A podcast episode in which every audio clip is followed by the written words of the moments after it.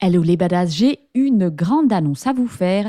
Je vais faire mon premier webinaire le 28 mars 2024 à 20h. Donc on se retrouve et on va parler d'émotions puisque on va essayer de répondre à la question faut-il contrôler ses émotions pour interagir avec son cheval? Alors cette question vient parce qu'on entend souvent les coachs, les profs nous dire tu dois laisser tes émotions au vestiaire. Donc on va vraiment explorer toutes les facettes des émotions, que ce soit les émotions de l'humain, les émotions du cheval et voir qu'est-ce qu'on peut faire avec tout ce bazar pour interagir avec harmonie avec son cheval. Alors n'oublie pas, si tu veux t'inscrire, tu vas dans la description du podcast, tu cliques sur le lien. C'est un webinaire qui est organisé avec Laetitia de Prenez Place. C'est le 28 mars à 20h. Le lien est dans la description du podcast et sur Instagram dans mon Linktree. Donc n'hésite pas à aller réserver ta place. Hello à tous et bienvenue sur Vie ta meilleure vie. Je suis Fanny Butler et je vous présente dans ce podcast le parcours de différentes personnes qui vivent leur meilleure vie. Mon invité aujourd'hui est Jérémy Adida, fondateur de l'investisseur IMO, entreprise qui accompagne les particuliers à investir dans l'immobilier locatif afin de se créer des revenus complémentaires et préparer leur retraite. Jérémy a pourtant commencé un parcours classique avec des études en business management et marketing.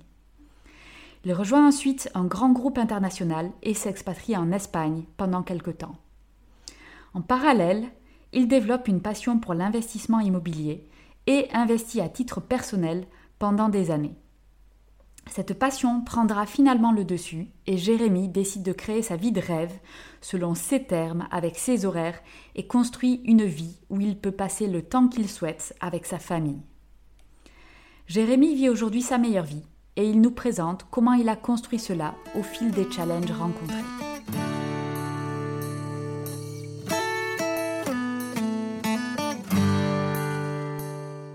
Bonjour Jérémy et bienvenue sur le podcast de Vie ta meilleure vie. Donc déjà, tout grand merci de venir partager ton expérience et ton chemin. Donc Jérémy, est-ce que tu peux présenter aujourd'hui ce que tu fais aux auditeurs? Quelle est ton activité professionnelle?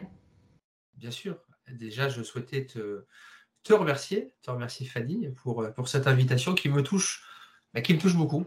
Euh, après, j'expliquerai comment on a été amené à se rencontrer. Je pense que c'est intéressant de, d'expliquer le pourquoi du comment, mais effectivement, je voulais te remercier. Je voulais en profiter pour souhaiter à, toute ton audience bah, de très bonne fête, de très bonne fête, une très bonne année. Je ne sais pas quand tu vas le, quand tu vas publier ce podcast, mais toujours est-il que je leur souhaite à chacun la, la santé, je pense que c'est d'actualité, la réussite à tout point de vue, et surtout, surtout, surtout, on en parlera, c'était le sujet de mon, de mon, ma story Instagram du jour, d'être heureux dans ce qu'ils font. Voilà, pour moi, c'est le, mhm. le, maître mot d'être heureux dans ce qu'ils font, quoi qu'ils fassent. Euh, j'ai toujours dit à mes enfants que quoi qu'ils feront plus tard, il faut qu'ils fassent avec euh, plaisir et avec passion. Ça, c'est le, plus important. Donc, je vais me présenter. Euh, donc, je m'appelle Jérémy. Alors, j'ai une vie un petit peu, comment dirais-je euh, disparate dans le sens où j'ai fait un petit peu de tout avant d'arriver là où j'en suis et je vous expliquerai là où j'en suis aujourd'hui. Euh, j'ai toujours été un, bon élève. Euh, j'ai toujours mhm. été un bon élève. J'ai toujours j'ai, fait des études dites, je dis bien dites prestigieuses. J'ai fait des grandes écoles.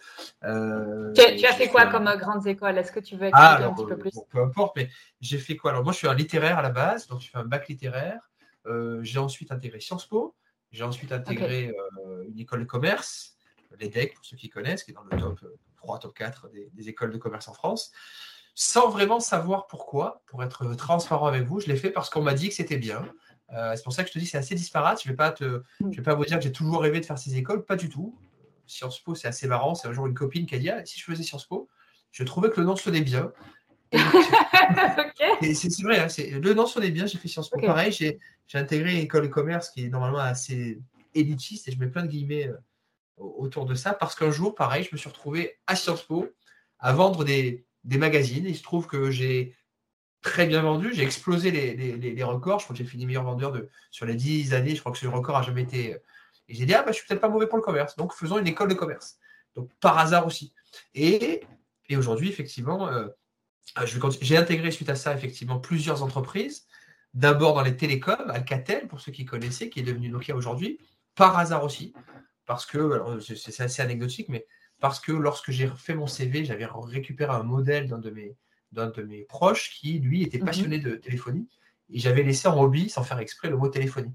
Et donc, par hasard, j'ai intégré la téléphonie. Par hasard, j'ai intégré Airbus, parce qu'il se trouvait qu'on avait un ami qui travaillait, qui m'a fait rentrer. Et par hasard, on arrive à ce que je fais aujourd'hui. Et par hasard, je suis aujourd'hui dans l'immobilier. Euh, parce que, parce que euh, euh, étant effectivement chez Airbus, chez qui je suis resté 7-8 ans, un poste doré dans lequel je gagnais extrêmement bien ma vie, dans lequel j'avais la chance de beaucoup voyager. j'étais dans le, j'étais commercial, hein, ce qui est juste exceptionnel. C'était vraiment mon rêve, pour tout vous dire, dans, la défense. Donc je vendais des armes, ce qui pour un jeune garçon de 20 ans, de 20-30 ans, était juste exceptionnel. C'était un peu espèce de rêve que j'avais. Sauf que je me suis rendu compte, effectivement, arrivé à 28-30 ans, que bah, c'était pas ce que je voulais. Voilà, c'était pas ce que je voulais. Je gagnais très bien ma vie, je voyageais, j'ai fait les plus beaux hôtels, j'ai fréquenté des, des généraux, des ministres, enfin des choses hyper prestigieuses où je peux effectivement mhm. dire que je l'ai fait, mais, mais franchement, je me suis pas éclaté en réalité. Je me suis pas éclaté. Euh, j'ai passé mon temps avec des ingénieurs, avec des gens qui avaient comme ambition de simplement multiplier, euh, voilà, d'avoir des promotions, d'avoir des grades, des, euh, des, accréditations, des choses franchement dont aujourd'hui je me contrefous. tout ça pour effectivement des beaux salaires. Mais voilà, je suis arrivé à 30 ans, je voulais fonder ma famille et je me rendais compte que ce n'était pas en étant en Corée du Sud ou dans d'autres pays que je ne peux pas citer, pour des raisons que vous comprendrez, que j'allais le faire. Voilà. Donc je me suis dit, si je changer de vie Et c'est comme ça que je suis arrivé à ma nouvelle activité. Alors, là, on a fait un petit peu un parcours chronologique rapide. Alors, est-ce que tu peux présenter ce que tu fais aujourd'hui Puis après, on reviendra sur, euh, sur ton histoire et comment tout ça s'est créé. Donc, est-ce que tu peux présenter aujourd'hui quelle est donc ton activité? Bien sûr, avec grand plaisir. Alors, effectivement, j'ai décidé de changer de vie. Et la seule chose que j'ai trouvé à faire, c'est quelque chose que je faisais à titre personnel, c'était l'immobilier. Voilà, à titre personnel, effectivement, j'ai la chance d'être né dans une famille où l'immobilier a toujours été euh, important. J'avais ma maman qui était agent immobilier et je, j'ai plein de souvenirs d'elle euh, qui multipliait les visites et qui était très, très, franchement, qui était très, très bonne agent immobilier, qui, une des meilleures vendeuses. Donc, j'ai ce souvenir-là en tête. Et, j'avais mon papa de son côté qui euh, n'était pas agent, mais qui, tout jeune, a investi, etc. Et, et, je voyais, alors, effectivement, avec beaucoup de difficultés, mais j'ai vu très vite, effectivement, comment est-ce qu'on pouvait gagner de l'argent. Mmh je suis des parents commerçants, principalement. Qui ont pas mal galéré, pour être euh, transparent avec vous, et j'ai connu très très vite bah, les, voilà, j'ai connu, j'ai compris très vite qu'il fallait se battre. Donc je me suis dit, qu'est-ce que je pourrais faire après Airbus donc? Euh, En plus, il fallait absolument que je trouve un argument pour quitter la boîte, parce que la boîte ne voulait pas me virer. Ils n'ont pas voulu, ils voulaient me garder. ils voulaient me garder. C'était, c'est le, donc il a fallu que je trouve, en, je me rappelle, en 24 heures, il y avait un plan, un plan de départ auquel je n'avais pas le droit, puisqu'ils ne voulaient pas me virer. Et il a fallu qu'en urgence, je monte un business plan, que je crée un projet sorti de nulle part. Et effectivement, la seule chose que je savais faire, c'est l'immobilier. Donc j'ai dit, toujours pareil, par hasard. Et si on faisait de l'immobilier Je me suis donc retrouvé à, créer ma boîte, à faire de l'immobilier, à travailler pour un réseau de chasseurs immobiliers. Un chasseur immobilier pour ta, pour ta communauté, ce sont des gens, des espèces d'agents immobiliers, Stéphane Plaza, pour ceux qui connaissent, qui, qui aident des particuliers à trouver un bien. Euh, alors en général pour y habiter, une résidence principale. Moi, je le faisais dans une autre perspective, c'était pour investir et se créer des revenus complémentaires. Voilà. Et pareil, ça s'est par hasard très très bien passé. Euh, j'ai eu la chance mhm. de pareil d'exploser tous les scores, de terminer numéro 1, blablabla. Donc, eh ben, je me suis dit, ben, pourquoi pas en faire un métier Pourquoi pas créer ma boîte Et donc, je me suis retrouvé à. J'ai quitté ce fameux réseau de chasseurs et j'ai créé mon entreprise qui s'appelle aujourd'hui l'investisseur IMO, tout simplement. Euh, modestement, puisque c'est ma vie, mais c'est aussi celle de tous ceux qui sont autour de moi. Et j'accompagne aujourd'hui des gens de A à Z, clé en main, dans le processus d'investissement, qui est un processus extrêmement compliqué en réalité. Euh, beaucoup de formations existent, beaucoup de, de, de, livres ont été écrits, mais ce que ne disent pas les livres, c'est toute la réalité, et Fanny le sait parfaitement, c'est comme ça qu'on s'est rencontrés, toute la difficulté dans l'exécution de tout ça. Il y a la théorie, il y a bien sûr la pratique. Et quand on n'a pas le temps, quand on n'a pas les connaissances ou quand on n'a pas envie, tout simplement, euh, c'est vrai que c'est un métier à part entière et j'ai décidé d'en faire le mien.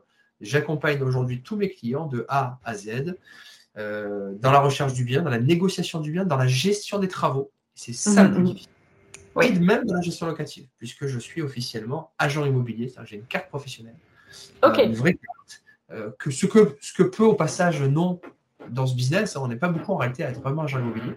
et ça, j'ai souhaité mettre cette espèce de label euh, un diplôme de plus au passage, mais j'ai souhaité me mettre un espèce de label qui rassure les gens. Pourquoi? Parce qu'aujourd'hui, c'est ce que je disais à Fanny avant de commencer cette euh, interview, aujourd'hui je me rends compte que mon public, que la, la sociologie de mon public, que l'âge de mon public, de ma cible s'agrandit, là où au départ, en étant chasseur, je travaillais davantage avec euh, des gens d'une vingtaine d'années qui étaient un petit peu rêveurs mmh. et qui étaient surtout bah, gagner de l'argent. aujourd'hui, à ma grande surprise, le public s'étiole davantage avec des trentenaires, avec des quadragénaires, avec des gens à, à la limite de la retraite euh, qui se rendent compte qu'effectivement, euh, soit ils n'aiment plus ce qu'ils font et qui veulent mhm. changer de vie, qui veulent vivre leur meilleure vie, hein, si tu vois l'allusion, soit avec des gens qui se rendent compte, arrivés à 60 ans, 58, 60 ans, qui bah, qu'ils ont bossé toute leur vie et qui n'auront rien, mais rien du tout à la retraite. Et c'est vrai que je me suis donné cette mission d'accompagner des gens qui ne connaissent pas l'immobilier, qui ont peur de l'immobilier, dans la constitution d'un capital, et je précise, d'un capital dans l'immobilier ancien. Parce que l'immobilier neuf, ce qu'on appelle le Pinel, ce qu'on appelle le cellier, peu importe, c'est sexy sur le papier, mais en réalité, c'est euh, on ne peut pas en vivre, on peut clairement pas en vivre. Ma modeste mission, et franchement, c'est l'objectif que je me donne pour 2022 et les années à venir, c'est d'essayer d'aider vraiment le maximum de personnes en mmh. expliquant les choses le plus simplement possible, en m'occupant des choses les plus pénibles pour que voilà, ça ne soit pas un problème. Euh, modestement, j'aimerais voilà, aider le maximum de personnes à, ouais, à vivre leur meilleure vie, à, à, passer enfin des choses qu'ils aiment. Parce que on va être clair, et je vais terminer là, très peu d'entre nous aimons ce que nous faisons très sincèrement, très peu d'entre nous aimons ce que nous De manière générale, la plupart des gens ne vivent pas leur meilleure vie. J'en suis convaincu, mais j'en suis convaincu. Autant nos parents, nos grands-parents vivaient euh, pendant 40, 50 ans, travaillaient dans la, même, dans la même entreprise, dans la même usine, autant notre génération ou nos générations, et, et euh, j'ai bientôt 40 ans, je, et nos enfants après, euh, clairement, clairement ne, font plus, ne font plus les choses par, uniquement par nécessité, mais aujourd'hui veulent trouver du sens du sens, mhm. du sens, du sens dans ce qu'ils font. Alors, l'immobilier pour moi est une passion, mais c'est pas euh, ce que j'aime le plus. Moi, ce que j'aime le plus, c'est ma famille. Euh, et, je vois vraiment l'argent, qu'on soit très clair, comme un moyen de vivre quelque chose d'autre. Et, et, sûrement pas comme une fin en soi. Sûrement pas comme une fin en soi. C'est pour ça que je te disais que je suis content que finalement, ma cible ait changé. Euh, l'argent mhm. n'est qu'un moyen et rien d'autre. Oui. Alors, je vais peut-être rajouter comme tu le disais précédemment, c'est comme ça en réalité qu'on s'est rencontrés, puisque je suis passée par toi pour acheter mon premier immeuble, étant donné que je suis expatriée, je vis encore en Indonésie, et donc c'était compliqué de faire toutes ces démarches-là, malgré le fait que j'ai fait plusieurs formations. Et ça, je pense qu'il faut quand même être très euh, clair là-dessus. C'est très bien les formations, et j'encourage tout le monde à le faire. Pourquoi? Ben, Parce qu'il faut avoir un minimum de connaissances avant de se lancer. Il y a aussi beaucoup de chasseurs immobiliers et bon, quand on est euh, quand on veut investir, il faut être le capitaine de son bateau. Donc, quelque part, le chasseur immobilier euh, vient travailler avec le capitaine du bateau et il faut aussi donner, aiguiller et donner une direction. Donc, il faut savoir de quoi on, parle un tout petit peu. Mais il y a une énorme différence entre euh, la théorie qu'on apprend et la réalité. Et je pense que c'est là où quelqu'un comme toi va apporter une valeur énorme puisque tu as une, grosse expérience là-dedans, dans l'investissement et dans les galères qu'on peut avoir dans l'immobilier, parce que ça fait partie du lot. Quand on veut faire de l'immobilier rentable, comme tu dis, on va pas aller chercher dans du neuf, on va chercher dans l'ancien. Donc, qui dit ancien dit travaux. Et donc, gestion de travaux, surprise et compagnie. Ça, ça fait partie du package. Mais si on veut créer une rente, c'est ce qu'il faut faire et je, pense que tu vas m'appuyer là-dessus, sur le fait que ça va être très difficile avec du nouveau de se créer euh, un revenu supplémentaire. Par contre, c'est encore possible avec de l'ancien. Donc, je voudrais revenir sur ton parcours, euh, puisque j'aimerais euh, parler un petit peu plus de, voilà, tu disais, tu as fait des choix, c'était pas vraiment des choix, c'était un peu, bon, pourquoi pas. Et est-ce que euh, c'était quoi Une pression familiale Tu vois, est-ce qu'il y avait quelque chose qui t'a dit ah, il faut que tu fasses des grandes études, c'est important? Est-ce que c'était la société? Est-ce que c'était la génération? Qu'est-ce qui fait que tu t'es lancé dans des grandes études en fait? Parce qu'au final, tu aurais pu, avec des parents commerçants, tu aurais très bien pu reprendre le commerce des parents, par exemple. Effectivement, effectivement. Alors là, on rentre dans le dans l'intime et le, et le psychologique. J'imagine qu'effectivement, avec un peu de recul, je me suis jamais réellement posé la question, mais, mais j'imagine que je crois t'avoir dit à un moment donné de, de cette interview que mes parents galéraient. franchement, enfin, je ne veux pas faire pleurer dans les chaumières, mais, mais c'est vrai, ils ont galéré. Ils ont galéré, j'ai été boursier, merci la France, j'ai eu droit à pas mal d'aides, etc. Et je pense que c'est cette envie, euh, cette revanche peut-être sur la vie, cette envie de, de, de, de, de les rendre fiers, cette envie de, de justement de ne pas euh, de ne pas offrir les mêmes conditions que celles que mes parents par la, ont pu, par la force des choses, m'ont offert. Euh, voilà, vraiment de donner le meilleur pour mes enfants et pour ma femme et, pour, euh, et aussi pour mes parents aujourd'hui. Je pense que ça a été mon moteur. Je suis convaincu que c'est mon moteur aujourd'hui. Mhm. Et qu'en réalité, je le répète, l'argent n'est qu'un moyen pour cela. Mhm. C'est une façon aussi certainement de moi de me rassurer par rapport à ça. Mes études, les études en tant que telles, oui, bah, c'était parce qu'effectivement, moi j'ai eu la chance, c'est une vraie chance, d'avoir des parents alors mon père qui bossait énormément et ma mère qui ne me lâchait pas. J'ai une maman extrêmement présente, une maman italienne, euh, qui ne m'a jamais lâché, qui m'a mis une pression de dingue. Et, mais je la remercie si elle écoute cette interview parce qu'effectivement, je me rappelle tout jeune, je rentrais de l'école, elle vidait mon cartable et elle ne me lâchait pas pendant des heures euh, tant que je n'avais pas fait mes devoirs. Et je peux vous dire qu'elle était d'une extrême rigueur et d'une extrême exigence. Alors c'est évidemment pénible hein, quand on est jeune, mais aujourd'hui, je me rends compte qu'effectivement, je n'aurais jamais fait tout ça si mais si elle ne m'avait pas poussé. Et je reste mmh. convaincu qu'aujourd'hui, si on n'a pas quelqu'un, euh, un formateur, un mentor, un coach, peu importe, ou quelqu'un de sa famille qui est là pour vous pousser, qui est là pour vous obliger à vous donner le meilleur et à donner le meilleur de soi-même, ben on a une tendance naturelle à une certaine entropie, on a une certaine tendance naturelle à se laisser porter par les événements. Voilà. Et ma chance à moi, ça a été ça, ça a été d'avoir des gens exigeants qui ont eu des conditions euh, effectivement difficiles, euh, ce qui m'a donné cette envie de, me dépasser, de me surpasser. Voilà. Mm D'où les études. Les études, c'était, je pense, une façon de bah, grandir mes parents. Hein. J'imagine que ça doit être du, du, classique, en me disant effectivement, ben, euh, je peux, oui, pour tout te dire, je me j'ai une petite anecdote rapide. Effectivement, je me rappelle un jour, tout jeune, je devais avoir 8 ans peut-être, 8-9 ans, passer devant une, une école à Marseille, parce que je suis de Marseille, qui s'appelle le lycée Thiers, qui est une classe préparatoire. Mhm. ma maman qui me. J'ai vraiment j'ai cette image, hein, c'est marrant, qui me disait Ah, peut-être qu'un jour tu finiras en classe prépa. Très honnêtement, je n'ai jamais su ce que c'était une classe prépa, un peu comme le, comme le reste. Et j'ai fini en classe prépa. Euh, et, tout le reste. Donc c'est pour ça que je dis je suis. Alors je ne vais pas vous dire qu'il faut se laisser porter hein, par les événements, c'est pas ça. Je pense qu'il faut. Disons que je crois beaucoup à titre personnel à modestement en mon étoile, même si je ne sais pas trop où elle va m'amener, pour être très honnête. J'aimerais vous dire, comme vous disent tous les formateurs, qu'il faut savoir là où on va, qu'il faut une carte avec une direction. C'est vrai, et je le répète tous les jours à mes clients, mais en réalité, j'en suis le contre-exemple. Euh, disons que je me laisse effectivement porter par mes envies, porter par mon étoile, porter par le hasard de la vie. Je crois énormément au hasard de la vie. Je crois beaucoup. Euh, c'est une espèce de considération un petit peu à la limite du religieux, à la limite du, euh, de l'ésotérisme. Je crois énormément euh, vraiment, je crois que le, ouais, l'univers euh, nous donne des signes, il y a des, énergies, euh, et je me laisse porter par ça, même si je ne suis pas forcément capable de mettre des mots dessus. Et je le répète, mes études ont été une, et une façon de répondre à ces énergies et une façon de rendre mes parents.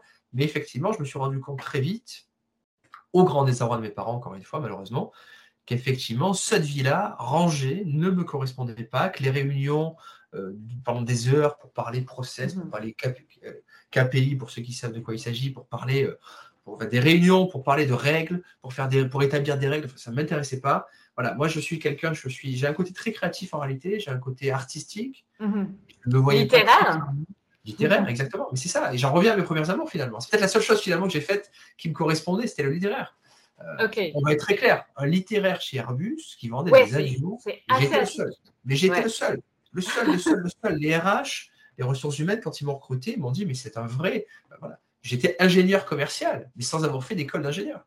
Donc, encore une fois, ça a été un vrai problème par rapport à mes pairs, PAIRS, euh, mais ça m'a donné effectivement une capacité, une vision, une, euh, un travail de synthèse que mes collègues n'étaient pas capables d'avoir et une vue beaucoup plus globale que, que, mes collègues qui étaient plutôt dans les process, dans les détails, etc. Euh, donc, je pense effectivement avoir appris énormément de choses, mais j'ai surtout appris que ce n'était pas fait pour moi et très vite très très vite. À réunion du lundi matin autour de le café, là, euh, là on est début janvier, la réunion autour de, la machine à café pour savoir qu'est-ce que vous avez fait pendant vos vacances alors que votre chef il n'en a rien à faire et que vous-même vous en avez encore plus rien à faire de devoir justifier, je voulais plus ça. Aujourd'hui, je vis, je vis ma vie, euh, la meilleure, je ne sais pas, mais en tout cas, je vis ma vie et je m'organise tel que je veux. Et là, tu m'as proposé de faire cette interview, je l'ai fait avec grand plaisir. Je ne mhm. me paye pas, je ne suis pas sponsorisé, je le fais pas par intérêt, je le fais parce que ça me fait plaisir. Mhm. Et ça, waouh, c'est juste génial.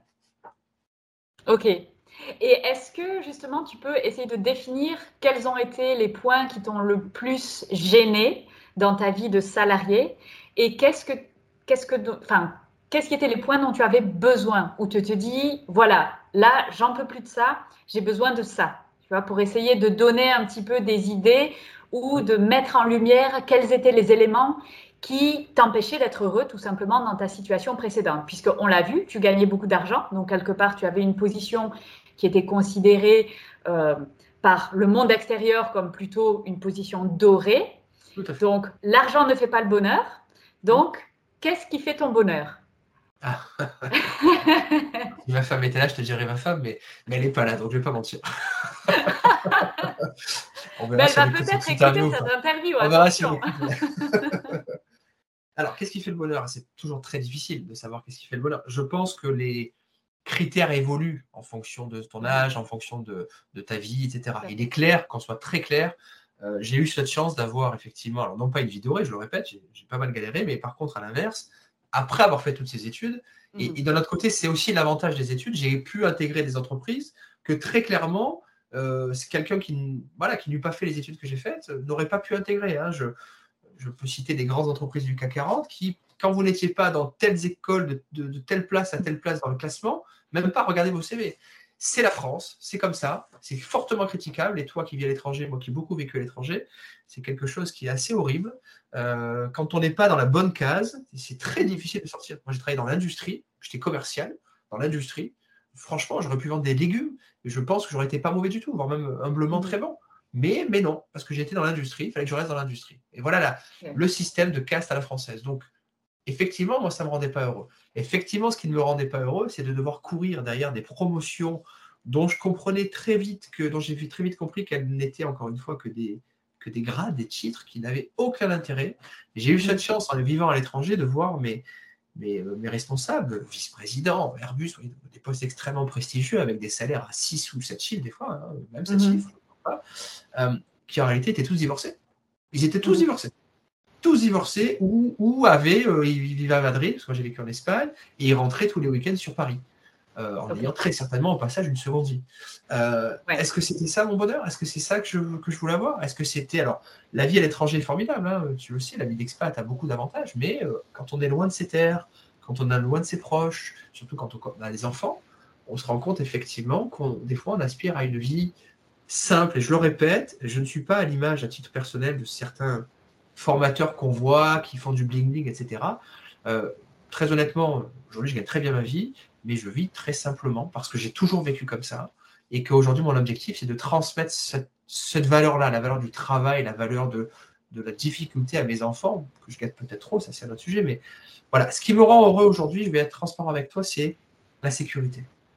Pour mhm. l'instant, pour mes enfants, pour moi. Je sais que si demain il m'arrive quoi que ce soit, j'avoue que c'est mon moteur en ce moment, c'est ça, avec le contexte actuel, Covid, etc.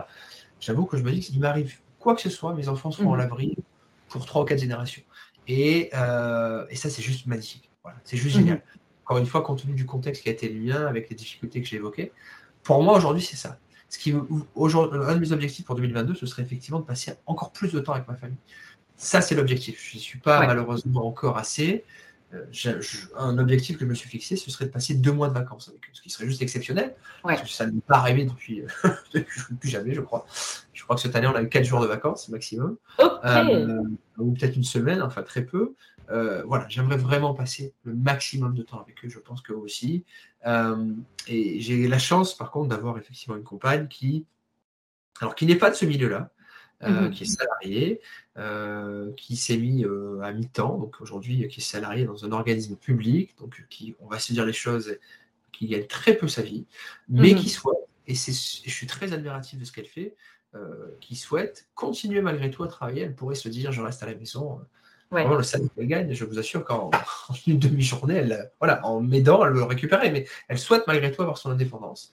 Et, et mhm. je la remercie parce que c'est mon espèce de force ouais, bon, c'est mon, mon autocritique quotidienne, quoi. Elle est là pour me remettre en place, comme mes parents, pour me. Voilà, parce qu'on a tendance, des fois, dans ce, dans ce business-là, quand on commence à avoir un certain succès, une certaine visibilité, j'ai une toute petite communauté, comme on dit, mais, mais peu importe, on a tendance, des fois, à, à oublier d'où on vient. Alors, j'imagine, j'ai quoi J'ai 7 8 000 personnes qui me suivent sur les différents réseaux sociaux, ce qui est ridicule. Mais j'imagine des gens qui ont 500 000 ou 1 million. Mhm. J'imagine effectivement, ils perdent la notion de, toute réalité. Et, je remercie un million de fois et mes amis et ma famille euh, bah, de, des fois de me mettre des claques dans la tête et de me rappeler que qu'à la fin des fins, euh, le bonheur, il est là, il est concret, on le touche tous les jours et c'est proche. C'est encore une fois, c'est pas des chiffres sur le compte en banque euh, dont on sait quand on s'intéresse un peu à l'histoire que ça ne veut rien dire et que demain tout peut mhm. disparaître.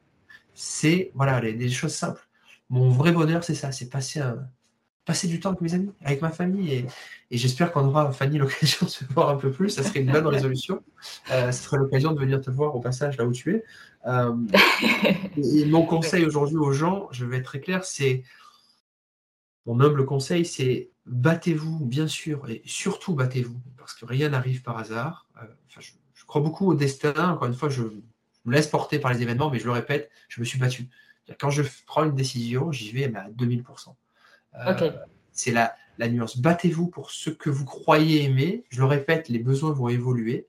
Euh, la vie fait que, mais battez-vous, battez-vous, battez-vous, battez-vous. On n'obtient rien sans rien. Euh, à moins d'avoir, d'avoir, d'être né dans la bonne famille. Mais ça, c'est un autre sujet. Très peu d'entre nous ont, cette chance-là. Mais, mais bravo aux gens qui ont la chance d'être nés là où il faut. Pas mieux pour eux, c'est la vie. Oui, après, dans le voyage, tu te rends compte qu'on est tous nés là où il faut. À partir du moment où tu es né en France, tu pars avec une longueur d'avance, hein, quel que soit ton milieu. on ne part pas tous sur la même euh, ligne de départ, mais ça, c'est la vie. Et ça, il faut quand même l'accepter. Si je reviens un petit peu, donc, euh, tu étais dans le salariat et qu'est-ce que tu as, quels sont les apprentissages ou les choses que tu retiens? Parce que s'il y a un message que je veux faire passer également, c'est que la meilleure vie, c'est quelque chose qui est vraiment personnel et dynamique. Comme tu l'as mentionné, ça dépend des phases de la vie. Euh, il y a à un moment donné, quand on a des enfants, on aspire à des choses qui sont différentes que quand on a 20 ans. Et donc, la meilleure vie qu'on va vivre quand on a 20 ans sera pas la même quand on a 30, 40 et 50 ans. Donc ça, je pense que c'est important de le rappeler. Et du coup, quand tu étais dans le salariat, euh, tu as aussi beaucoup voyagé, tu as été expatrié. Quels sont les éléments que tu retiens, les, les choses que tu as aimées de cette expérience-là? Alors oui, l'expatriation, j'ai eu la chance de vivre euh, au Canada, aux États-Unis, en Espagne, en Allemagne, euh, de voyager effectivement dans quasiment pas toute l'Asie, mais une partie, de par mes mhm. précédentes fonctions. Euh, alors j'ai adoré la découverte, j'ai adoré la découverte, et c'est vrai que c'est ce qui me manque. Hein, pour, à l'inverse, évidemment, c'est ce qui me manque aujourd'hui. Le fait de se mhm. réveiller euh, un jour ici, un jour là, euh, le fait, la, une certaine, certaine euh, ivresse, ivresse des grandeurs, ivresse, euh, effectivement, le fait d'aller dans des hôtels, dans des restaurants, aujourd'hui je ne vais plus, encore une fois, de m'adresser à. J'ai eu la chance de faire un petit peu de politique, donc j'ai vraiment fréquenté ce qu'on peut dire le gratin euh, des ministres, des présidents. Enfin, j'ai eu la chance de, de, de, fréquenter des gens pareils. Donc, effectivement, quand on est jeune, oh, une certaine ivresse, une certaine, et je le répète, on perd un peu peut-être de modestie d'ailleurs, mais, mais c'est vrai que c'est quand même enivrant quand on se retrouve au cœur du, au cœur du mhm. moteur du moteur, que ce soit euh, dans le privé ou dans le public, que ce soit en politique ou chez Airbus. Euh, j'ai eu la chance de travailler sur des très gros dossiers qui ont défrayé l'actualité, euh, plusieurs milliards d'euros, hein, vraiment mhm. des milliards, qui, et la chance de créer des emplois. Voilà ma, fierté personnelle de l'époque, mais où j'en suis aujourd'hui, puisque j'ai recruté, ça a été de créer des emplois. Et je mhm. me rappelle, lorsque j'étais chez Eurocopter, donc la version hélico hein, d'Airbus, avoir travaillé sur un contrat qui concrètement à sauver des centaines d'emplois, mais vraiment. Et je peux vous dire y a une vraie fierté par rapport à ça. Parce qu'à la fin des fins, je le répète, l'argent n'est que moyen. Et, ma plus grande fierté, c'était pas finalement les félicitations de mon vice-président, euh, qui encore une fois n'avait rien à faire de moi. Euh, c'était vraiment de me dire, mais même s'ils ne sont pas forcément rendus compte, mais c'est de me dire, ben voilà, j'ai réussi à sauver tel emploi ou à créer tel emploi. Et aujourd'hui, mhm. ce qui si tu me le demandes, c'est c'est ça, c'est de, créer de la valeur, de créer de la valeur ajoutée mhm clients, de créer de la valeur pour mes locataires, de créer de la valeur pour tous les partenaires avec qui je travaille, entrepreneurs, notaires, mhm. etc. Et je le répète, et là aujourd'hui pour 2022, 2023, 2025, je souhaite vraiment recruter, je souhaite continuer à recruter, je souhaite. Euh, je, j'aimerais, j'aimerais racheter des entreprises. Voilà, petite personnelle, petite, euh, petite anecdote, le reprenariat, euh, plus que l'entrepreneuriat, c'est quelque chose qui m'anime énormément. Quelque chose qui arrivait dans un business un peu comme je l'ai toujours fait, par hasard, tenter de le comprendre, tenter de le bouleverser, peut-être de le modestement le révolutionner, et mhm, créer de la mhm. valeur, de la valeur, de la valeur. C'est ce que tu fais toi sur euh, ton podcast que j'ai déjà écouté, quand tu nous fais part de ton expérience. C'est euh, voilà, pas garder pour soi les choses comme je mhm. faisais à l'école où je cachais mes copies et des copains. c'est partager, partager, partager. Et on le disait en début d'interview, euh, aujourd'hui, aujourd'hui, effectivement, je fais payer hein, mes, mes, services parce que c'est le principe. Mais c'est vrai que je m'éclate à passer des heures et des heures et des heures au téléphone avec des gens quand le feeling passe, euh, à leur donner bah, tout ce que je peux leur donner gratuitement, euh, quasiment gratuitement, parce que des fois il ne se passe rien d'ailleurs, des fois il n'y a pas de vente.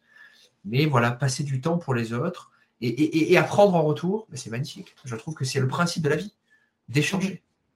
Ok.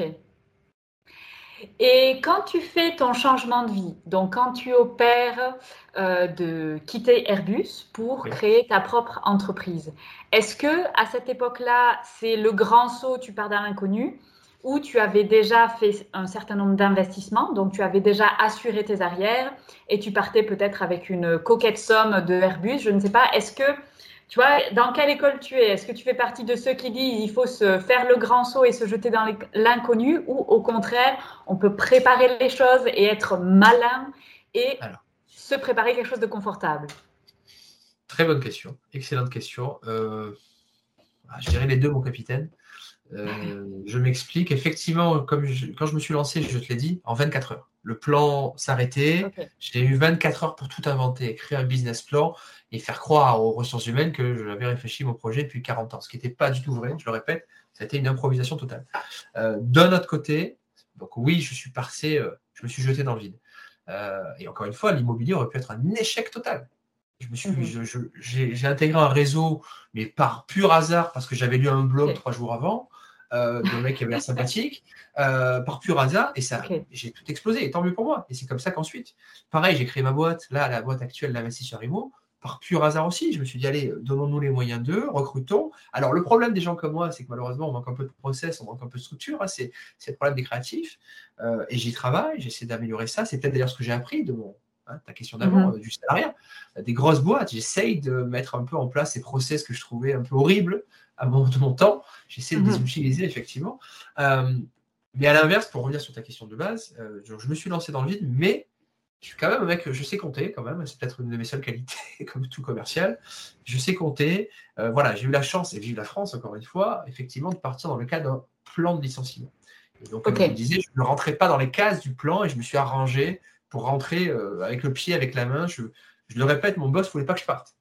Quand on sait comment fonctionne une grande boîte, et c'est ton cas, euh, vous savez, pour ceux qui ne le savent pas, que lorsqu'un un chef perd un, salarié, au-delà de perdre la personne, il perd surtout ce qu'on appelle un ticket, c'est-à-dire il perd une, euh, il n'a pas le droit de recruter quelqu'un d'autre. Et, vous savez qu'en France, plus on a de, salariés, plus on est important. Donc mon boss, en gros, voulait pas perdre en importance. Encore une fois, c'est pas mhm. moi qui voulais pas perdre. Hein. Il n'avait rien à faire. Hein. C'était euh, le prestige qui allait avec ma modeste personne.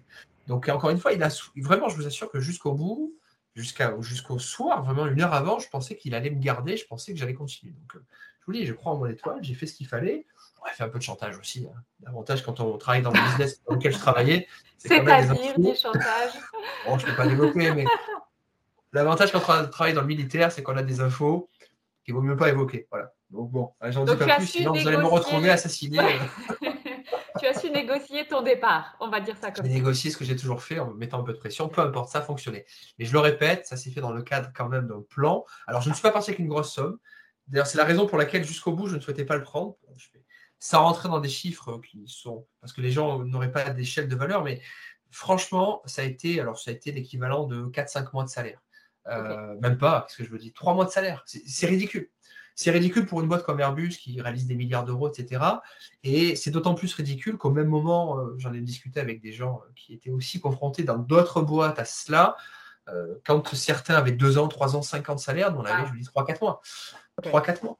Donc c'était en soi ridicule d'un point de vue financier, mais, mais encore une fois, ça a été bien, le bienvenu. Dans ce qui m'a assuré et l'argument que j'ai utilisé, parce que je vais te parler effectivement de la réaction de mes proches quand je leur annonçais ça, ce qui moi m'a rassuré, c'était évidemment le chômage. Donc j'ai eu la chance, merci la France, d'être boursier quand j'étais jeune et d'être au chômage. Euh, ça se vaut le coup, que je parle du chômage, ça peut être intéressant d'être au chômage. Alors, euh, en me disant, ben, on a droit à deux ans, à l'époque c'était encore deux ans.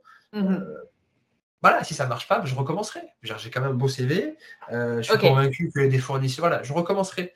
Alors, petite anecdote sur le chômage, effectivement, quand je suis arrivé, quand je suis arrivé dans mon conseiller pour l'emploi, avec le salaire qui était le mien, que je ne vais, pas, que je vais pas vous donner, la conseillère pour l'emploi s'est mise à pleurer. La conseillère pour l'emploi s'est mise à pleurer parce que c'était une dame qui était au SMIC, qui a été vraiment malheureuse dans son boulot, une cinquantaine d'années, mais vraiment malheureuse. Elle s'est mise à pleurer. Elle ne comprenait pas qu'on puisse être au chômage avec le salaire qui était, qui était dans le top 100, je sais pas combien. Donc c'était, ça m'a permis de me rendre compte, encore une fois, de me remettre les pieds sur terre, de me rendre compte de la réalité de la vie. Quand il fallait que j'aille pointer comme, comme prisonnier, quand il fallait que j'aille. Euh, mhm. Et, j'ai vu, la, j'ai vu euh, la misère. J'ai vu la misère dans les yeux des gens qui étaient à côté de moi, dans les yeux des gens qui étaient en face de moi. Et encore une fois, ça a été extrêmement salvateur parce que parce que c'est pour moi très important. J'ai toujours beaucoup fait beaucoup fait d'associatifs. Mhm. J'ai euh, fait plein d'associations, euh, pas pour m'acheter une bonne conduite ou pour défiscaliser, hein, quoique ça peut être aussi. Euh, non, hein, pour économiser un peu les impôts. Non, non, c'est parce que c'est très important. J'ai travaillé dans la, Banque mondiale, j'ai fait voilà, j'ai fait d'autres assos, etc. J'ai donné des cours euh, à des enfants euh, dits défavorisés, de quartier et autres, euh, parce que voilà, parce que je considère, hein, c'est un livre que j'aime beaucoup, hein, qui dit qu'effectivement, il faut donner X% de sa fortune personnelle, qu'il faut donner du temps, et j'essaye de le faire. Alors, pas assez à mon goût, alors je vous parle, je n'ai pas beaucoup de temps, mais au travers de ce podcast, j'espère que ben, on va pouvoir inspirer d'autres personnes et ce serait vraiment génial. Je serais ravi de pouvoir y aider. J'essaye de donner du temps, de l'énergie, des conseils, de l'expérience. L'immobilier, encore une fois, c'est quelque chose que, comme d'habitude, j'ai fait par hasard, mais j'ai fait à fond. Hein. C'est un peu mhm. mon, résumé, par hasard, mais à fond. Et j'ai fait tellement de bêtises, mais tellement de bêtises, qui m'ont coûté du temps, des centaines de milliers d'euros. Et, c'est pour ça que, modestement, je me suis dit, bah, j'ai peut-être des choses à dire. Hein, mhm. on en parlait au début de l'interview. Euh, moi-même, j'ai des pensées limitantes régulièrement. Euh, où je m'interdis de faire des choses, où je m'interdis de dire des choses, je m'interdisais de vendre mes services en me disant, mais bon, encore une fois, ce que je vais raconter, bah, des milliers, des dizaines de milliers de gens l'ont dit avant. Et comme je, disais à Fanny au tout début, que bah, j'ai compris il n'y a pas si longtemps que ça, j'ai bientôt 40 ans, j'ai compris qu'en fait, ce que je disais, effectivement, on s'en foutait. Parce que finalement, ce que je dis, c'est rien d'autre que ce qui a déjà été dit. Mais je le disais d'une autre façon. Je le disais mhm. avec l'énergie qui est la mienne, avec les mots qui sont les miens, avec l'expérience qui est la mienne, et qui parle à telle personne, peut-être pas telle personne, mais voilà. Et j'ai trouvé ça génial. Et c'est pour ça mmh. que je, aujourd'hui, j'incite tous, tous les gens qui ont des choses à dire, qui pensent qu'effectivement, ils ont des choses à, apprendre, à le faire. Faites-le. Tenez-vous d'une main avec mon histoire de chômage. C'est très important, effectivement. Mmh. Et, et, et, là où je, ce sur quoi je me bats aujourd'hui, contre mon propre business, c'est contre tous ces gens formateurs, hein, pour ceux qui investissent dans l'immobilier ou pas que d'ailleurs, qui vous disent mais vous inquiétez pas, en six mois, en un mois, vous allez devenir mhm. milliardaire. Euh, dans six mois, dans un mois, vous allez avoir telle voiture, avoir telle villa. Oui, c'est possible. Et je vous confirme, c'est possible. Mais les amis, j'en ai bavé. Vous ne voyez pas sur le podcast, mais j'ai des cernes. Je me lève très tôt. Euh, je travaille. Euh, on n'a rien sans rien. Je le répète, on peut avoir de la chance, oui, c'est vrai, hein, tant mieux, mais mhm. c'est une fois, deux fois, pas plus. et, l'exemple, effectivement, la façon dont Fanny et moi nous sommes rencontrés, on ne va pas développer, mais Fanny en a bavé avec mais oui. Bien sûr, on en bavé, mais je pense que c'était un super apprentissage finalement. Je pense que j'en ai bavé, mais comme tout le monde en immobilier, en fait. Je, pense que mon chemin en immobilier, c'est un chemin tout à fait normal. Et que, en fait, les gens qui ont aucun souci, c'est vraiment extrêmement rare. Je ne crois, pas qu'il y en ait beaucoup. Peut-être dans tes clients, tu as quelques exemples, mais ça doit être très, très, très, très peu.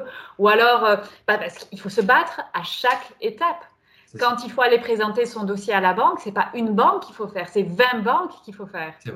Et d'autant plus aujourd'hui. Donc, on me demande toujours, mais est-ce que l'immobilier, c'est possible d'en vivre? Oui, c'est possible. Est-ce que c'est difficile pour y arriver? Oui, il faut quand même se battre et il faut avoir de la ténacité pour y arriver. Bah, c'est typiquement pour ça. Bah, Exactement. Et c'est basé sur ce que tu viens de dire que j'ai créé ma boîte. Je me suis mmh. dit, encore une fois, j'ai rien inventé de particulier, j'ai pas inventé Google. Je me suis juste dit, les gens ne sont pas tous faits pour ça. Ils sont faits pour mmh. plein de choses, mais ils ne sont pas tous faits pour investir. Comment est-ce que moi, avec l'expérience qui est la mienne, la ténacité qui est la mienne, euh, euh, et, voilà, et mon réseau, comment est-ce que je peux aider ces gens-là? Encore une fois, mmh. je n'ai rien inventé de compliqué. Je ne fais juste que les prendre par la main et les accompagner dans la mesure du possible. Ce que je n'ai pas pu faire pour Fanny au passage, parce qu'à l'époque, à l'époque, je n'étais que chasseur, je ne faisais que vendre. Mmh. Et je l'ai regretté. Enfin, s'entend à titre dans le privé extrêmement bien. Et, et, ce qu'elle a vécu, d'autres clients l'ont vécu. Et, et, je me suis dit, mais je ne peux pas laisser seul des gens, c'est juste pas possible. Euh, parce que les gens, ces gens-là m'ont fait confiance sans me connaître, et c'était le cas de Fanny, euh, ont investi à distance sur des biens sur lesquels ils se sont engagés euh, financièrement, personnellement, sur 20 ans, 30 ans. je ne peux pas les laisser tout seuls en disant, bah, bon courage. Mhm. Et c'est le problème de mes concurrents, et il n'y a pas de critique par rapport à ça, c'est le business model qui veut ça. Euh, sur un fichier Excel, sur un papier, euh, un immeuble, un investissement locatif est toujours sexy, toujours. Et ce sont des chiffres. Et vous savez quoi Les chiffres, on en fait ce qu'on veut. Je vous le dis, moi-même, je sais vous faire des super fichiers Excel. Mais dans la réalité des choses, dans la réalité des choses, lorsque, bah, effectivement, lorsque les banques, euh, ce que tu disais, commencent à, avoir des exigences en termes d'épargne, vous, vous font payer des frais de dossier de dingue, quand vous vous, rencontrez, vous vous rendez compte que vos locataires, contrairement à ce que le notaire vous a dit, n'étaient peut-être pas aussi à jour de leur loyer, quand vous vous rendez compte que derrière un mur, un placo, ben, il y a deux fois plus de travaux prévus, la mhm. question c'est comment est-ce qu'on réagit? Parce que des problèmes, oui, des problèmes, il va y en avoir, mais c'est certain, je vous mets mille balles sur la table, des problèmes, il y en a toujours. La question c'est comment est-ce qu'on réagit? Est-ce qu'on met la tête dans un trou et on pleure en se disant, ben, j'aurais peut-être pas dû?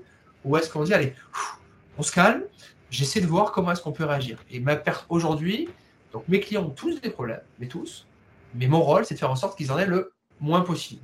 Et, mhm. peut-être de prendre le stress pour eux. Bon, ce qui n'est peut-être pas une très bonne chose d'un point de vue personnel, mais, parce que de mes soucis, je me rajoute ceux de mes clients. Mais, mais peu importe. voilà, j'essaie effectivement d'aider des gens qui. Donc l'immobilier, oui, oui, on peut en vivre. Oui, on gagne très bien sa vie. Mais contrairement à ce que beaucoup de personnes vous en disent, pareil pour la bourse, pareil pour la crypto, pareil pour tous les l'entrepreneuriat en général, mais on, en bave, on en bave. Mais c'est l'école de la vie, je le répète, c'est l'école de la vie, on en bave, on apprend, et oui, vous ferez des erreurs. Et oui, euh, même avec des gens comme moi, vous ferez des erreurs, euh, très clairement. Je ne vais pas vous dire que je vais sauver votre vie, loin de là. Mais, mais par contre, si vous ne le faites pas, je pense que vous aurez davantage de regrets que si vous ne l'aviez fait. Euh, si vous ne sortez pas de votre, de votre cocon, si vous ne sortez pas de votre euh, carcan doré, je le répète, vous gagnez très bien la vie, euh, croyez-moi, vous ne ferez rien de votre vie. Je peux vous citer des tas d'exemples, de centaines de collègues à moi qui, il y a 20 ans déjà, quand j'ai 15 ans, pardon, quand j'ai commencé à investir, me disaient mais l'immobilier est trop cher, on, attend que ça baisse, on attend mhm. que j'ai davantage les sous, je viens d'avoir un enfant, je ne peux pas. Et je peux vous dire qu'aujourd'hui, ils n'ont rien fait de plus. Ils mhm. n'ont rien fait de plus. donc encore une fois, je ne critique pas. Des gens des gens ont une aversion au risque, je peux tout à fait comprendre. Mais je le répète, si vous ne prenez pas de risque, ben, les mêmes causes produisent les mêmes effets. Si vous ne prenez pas de risque, ne vous inquiétez pas, il ne va pas arriver grand-chose. c'est un peu comme l'amour. L'amour frappe rarement à la porte. Quand on est chez soi hein, il faut aller le chercher. Mais c'est pareil pour la réussite, je pense, modestement, il faut aller la chercher avec les dents, avec les pieds, avec ce que vous voulez. Euh, il faut aller la chercher et il faut se remettre en danger. Euh, de manière réfléchie, je le répète. Voilà, le risque existe toujours, mais on peut le mitiger, le réduire au maximum. Et je pense que c'est là que c'est intéressant de travailler avec des gens comme toi qui permettent, avec la connaissance et l'expérience, de mitiger ce risque, de le réduire au maximum. Oui. Alors, je voudrais. Euh, un bel anglicisme, c'est les amis. ah, peut-être. réduire. le réduire. Mitigate. Mitigate, Alors, je voudrais revenir. Euh, on a abordé que très succinctement, quand tu es passé euh, donc quand tu as lancé ton, ton entreprise, comment a réagi ton entourage? Est-ce qu'ils se sont dit Oh mon Dieu, c'est affreux, qu'est-ce que tu es en train de faire? Tu vas euh, mais jeter toute ta belle vie au feu Ou est-ce qu'ils ont été plutôt encourageants? Est-ce qu'ils t'ont aidé? Est-ce qu'ils t'ont dit Vas-y, si c'est ça que tu veux, on est là pour t'aider Comment ça s'est passé pour toi? Oui, tu as raison, c'est un très très bon point parce que cette difficulté, je pense qu'on va, vous allez, tous ceux qui nous écoutent la vivre, ou vous l'avez peut-être déjà vécu. Alors moi, mes parents euh, étaient extrêmement en colère. Je le répète, ils m'ont toujours inculqué euh, une espèce de parcours doré, hein, la rat race, pour pas la nommer, une espèce de, chemin tout tracé. Et je pense qu'ils avaient en tête peut-être de me laisser chez Airbus toute ma vie jusqu'à ce que j'en devienne peut-être le big boss. ça aurait pris quelques siècles, à mon avis, mais peu importe. Non, effectivement, ils étaient effarés. Ils étaient effarés. Je le répète, je n'ai pas été viré. Je suis parti de moi-même, ce qui est juste mmh. rarissime. très honnêtement, enfin, je je connais très peu de gens qui sont partis d'eux-mêmes, je le répète. il y en a qui ont mis la pression, il y en a qui, qui ont fait des beaux chèques pour partir, et il y a des gens qui partent d'eux-mêmes. Alors, encore une fois, avec peu d'argent, mais très peu. Non, non, ils ont été, ils ont été effarés, ils ont été très inquiets, surtout quand je leur ai annoncé que j'allais au chômage. Disons-nous les choses, hein, euh, grosses études, grosses boîtes pour finir au chômage. c'était euh, là totalement, je pense que ma mère a dû faire quelques nuits blanches. C'est même mmh. fort possible. Euh, j'ai eu la chance à l'inverse d'avoir ma compagne qui bien sûr qu'elle était inquiète. Je ne vais pas vous dire qu'elle n'était pas inquiète, elle est inquiète tous les jours. Chaque investissement que je fais, elle est inquiète. Euh, je pense qu'elle le sera toute sa vie et jusqu'à ce que je meure, elle sera inquiète et peut-être même au-delà d'ailleurs. Euh, mais qui m'a fait confiance. Et ça, effectivement, je la mmh. remercie parce qu'elle s'est dit bon, c'est pas mon business, donc ça ne servait à rien que je lui demande par A plus B, chiffre à l'appui, etc. Euh, mais elle s'est dit voilà, il, va tout faire ce qu'il faut. Il, a une mmh. famille. Je pense qu'il est, c'est pas encore une fois, je suis spontané, mais je réfléchis, je le répète. Euh, il ne va pas tout envoyer en l'air non plus d'un coup. Euh, il sait de quoi il parle. Bon, euh, mhm. elle m'a fait confiance. Et merci à elle, encore une fois, je le, je le répète, quand on, quand on entreprend, on ne le fait jamais seul en réalité. Mhm. Il y a des gens qui sont seuls dans leur vie, mais, ils ont, mais il faut, mon conseil, qu'il faut s'entourer. Il faut s'entourer parce que parce que c'est les montagnes russes de l'émotion. Euh, là, je suis de bonne humeur. Peut-être que dans deux heures, j'aurai une mauvaise nouvelle, je serai de mauvaise humeur. Enfin, hélas, ça fait partie de la vie de l'entrepreneur. D'où l'intérêt d'être entouré, d'où l'intérêt d'avoir des proches, d'avoir des points de repère sur lesquels s'appuyer, euh, mhm. d'avoir des valeurs importantes. C'est extrêmement. Pour moi, c'est la base. Donc, je le répète, mes parents très inquiets. Et, et, certainement, mon, désir, encore une fois, comme quand j'étais plus jeune, de réussite est né de cela aussi. J'ai eu envie de leur prouver que, je me rappelle de commentaires d'amis de mes parents euh, en disant Mais Jérémy au chômage. Enfin, je ne vais pas dire qu'ils ont peut-être eu, ils ne l'ont jamais dit. Hein. Il y a peut-être eu une certaine honte par rapport à ça. J'imagine. Je suis convaincu. Hein, moi, je, vois très bien des meilleurs amis de mon, papa, de mon papa. Euh, pareil, qui a une très bonne carrière dans l'industrie mm-hmm, privée, etc qui n'écoutera peut-être pas ce, podcast, mais, mais oui, qui ne comprenait pas mon choix et qui avec un certain. Alors, je ne sais pas si c'était. Euh, euh, est-ce que c'était du dédain Est-ce que c'était du mépris Est-ce que c'était euh, de l'empathie? Ouais, je me rappelle cette phrase, mais Jérémy est au chômage. ouais. C'était vraiment ton statut. Ton statut, chômage qui posait problème, parce que financièrement, tu, ça allait quand même. Ah, financièrement, sans rentrer dans les détails, j'ai fait x5, x10, x, je ne sais pas combien. J'ai tout explosé modestement, enfin je vous le dis. Et j'avais un bon salaire. J'ai tout explosé. Donc financièrement, il y a. Voilà, aucun souci, mais c'était le Aucun souci. Mais socialement, mm. socialement, j'ai quitté la voie dorée. J'ai osé dire merde à la vie. J'ai osé dire merde à, la fameuse rat race euh, en prenant le risque de. Je, le répète, très peu dans mon business, c'est ton cas, mais très peu dans notre business, l'infoprenariat, euh, euh, l'immobilier, l'investissement, très peu ont fait de grandes études. Ce n'est pas une critique, bien au contraire. Euh, j'écoutais hier, petit au passage, un mec extrêmement connu, puisqu'il a 500 000 personnes, que je ne nommerai pas, qui ne comprenait pas un commentaire qu'on lui avait fait, on lui parlait de marchand du temple. Et je me disais, mais moi je sais ce que c'est, marchand du temple. Lui, il ne savait pas ce que c'était, il s'étonnait de l'expression. Je me disais, mais en fait, on est tous au même niveau. Et, et tu sais quoi, c'est pas plus mal. Parce qu'effectivement, en face de moi, il y a des mecs que je suis et que j'adore, euh, qui, ont, qui ont été, euh, qui été ouvriers sur, à la chaîne, littéralement, mm-hmm. que je nommerai pas, mais je suis hyper admiratif de ces gens-là. Il y a des gens qui ont fait des études, il y en a qui n'ont pas fait.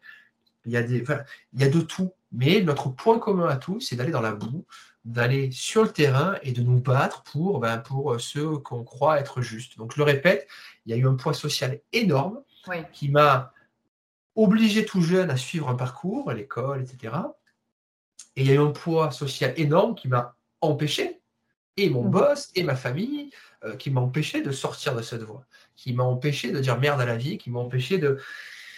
Et d'une certaine façon, un peu comme pour la crypto, comme pour l'entrepreneuriat, je me vois modestement comme une espèce de résistant, mmh.